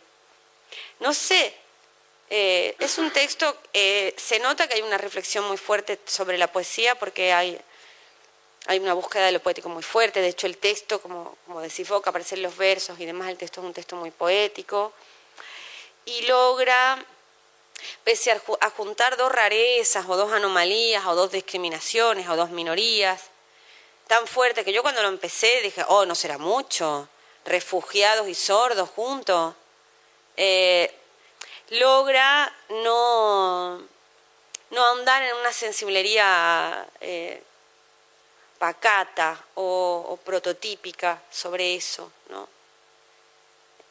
Es como que pone siempre lo que hay. Lo que hay es, Sí. digamos, no, no, bueno, hay esto, ¿no? Cuando el nene en un momento le roba eh, la quita de cebada que estaban creciendo, ¿no? Para dársela al camello. Y bueno, se está, ro- está arrancando las plantitas que después cuando crezcan se van a comer ellos, él la arranca cuando son unos patitos chiquitos para dárselo al camello. Pero dice, bueno, es lo que tienen eso, ¿no? Tienen un poquito de pasto, un poquito de esto, y de camello, y bueno, eso, se maneja siempre en ese universo que es muy acotado. Parece que ese es el hallazgo más interesante. No salirse, ¿viste? No irse. Sí, y tampoco. Claro, y tampoco hacer énfasis en que ay, eran tan pobres. O sea, lo de sacrificar al camello es porque es lo normal. Cuando, cuando son machos, dice el texto, por lo visto. Cuando son hembras, bueno, pueden eh, criar nuevos camellos, pero si son machos y bueno, claro. Ay, ¿eh? no, tienen que matar porque aparte se va a poner viejo, se va a poner duro la carne. Tienen que matar para ya. Hay un texto de eh, Clarice Lispector que mm, ahora no me acuerdo el nombre, pero mañana se los digo. También de una nena que, tiene una, eh, eh, agarra una, una relación afectiva muy fuerte con una gallina, en este caso. Parece que se llama la gallina nomás, ¿no? Sí. Debe ser la gallina. Porque lo estoy confundiendo con otro que se llama Una historia de tanto amor. Eh, pero ese otro me parece que es una gallina que consigue salvar su vida porque cuando se es muy muy tierna. Es una gallina que, que la están agarrando para matarla y entonces ella sale corriendo eh, para zafar de eso y lo consigue y revolotea revolotea para aquí para allá y, y cuando la están por agarrar se pone tan nerviosa ya la tienen rodeada. Que pone un huevo y eso genera tanta ternura que en este caso sí le perdonan la vida. Como que la vida es muy fuerte ahí. Como... Pero no, este no es el que... El, otro, por eso, uno de los dos es una historia de tanto amor y el otro es la gallina. Uno de los dos es el que les digo que es el otro, que es el de la nena que ah, engancha una relación de una complicidad muy fuerte con una afinidad eh, muy fuerte con la, con la gallina y en un momento determinado hay que, hay que sacrificarla y lo interesante de este texto, nos estamos desviando, pero no importa porque ya estamos terminando, además es que eh, ella, se la, o sea, cuando se la comen a la gallina, ella elige comerla también. Y, con gusto, como que comerla es una manera de, bueno, de, que ella se, de que la gallina se incorpore a ella eh, para siempre, ¿no? Ya que, ya que no está, que siga estando dentro de su cuerpo. Bueno, este, mm, nos, nos quedan un montón de textos para mañana. Ojalá puedan levantarse y venir los que, bueno, todos. Me encantó escucharles todo lo que dijeron hoy. Eh, mañana podríamos empezar o con El síndrome de Williams, que es el otro libro que tenemos de Gonzalo Moure, o con eh, El secreto del fuego, que también tiene que ver con situaciones de precariedad y, y pobreza junto con discapacidad, por ejemplo, se me ocurre. Y lo que me queda por decirles es que ah, los estaba escuchando a todos de cada uno y decía, ay, qué ganas de seguir conversando. Es como mm, rara esta, esta posición en la que, bueno, hay que seguir eh, viendo los textos del corpus, ¿no? Entonces, si mañana, después de la clase, quieren eh, tomar algo, quienes puedan quedarse a tomar algo un ratito, yo es que no es que tenga mucho tiempo, pero tengo muchas ganas de charlar con usted y tomar algo, un ratito antes de comer, vamos, por si lo quieren tener en cuenta. Bueno, que descansen, hasta mañana.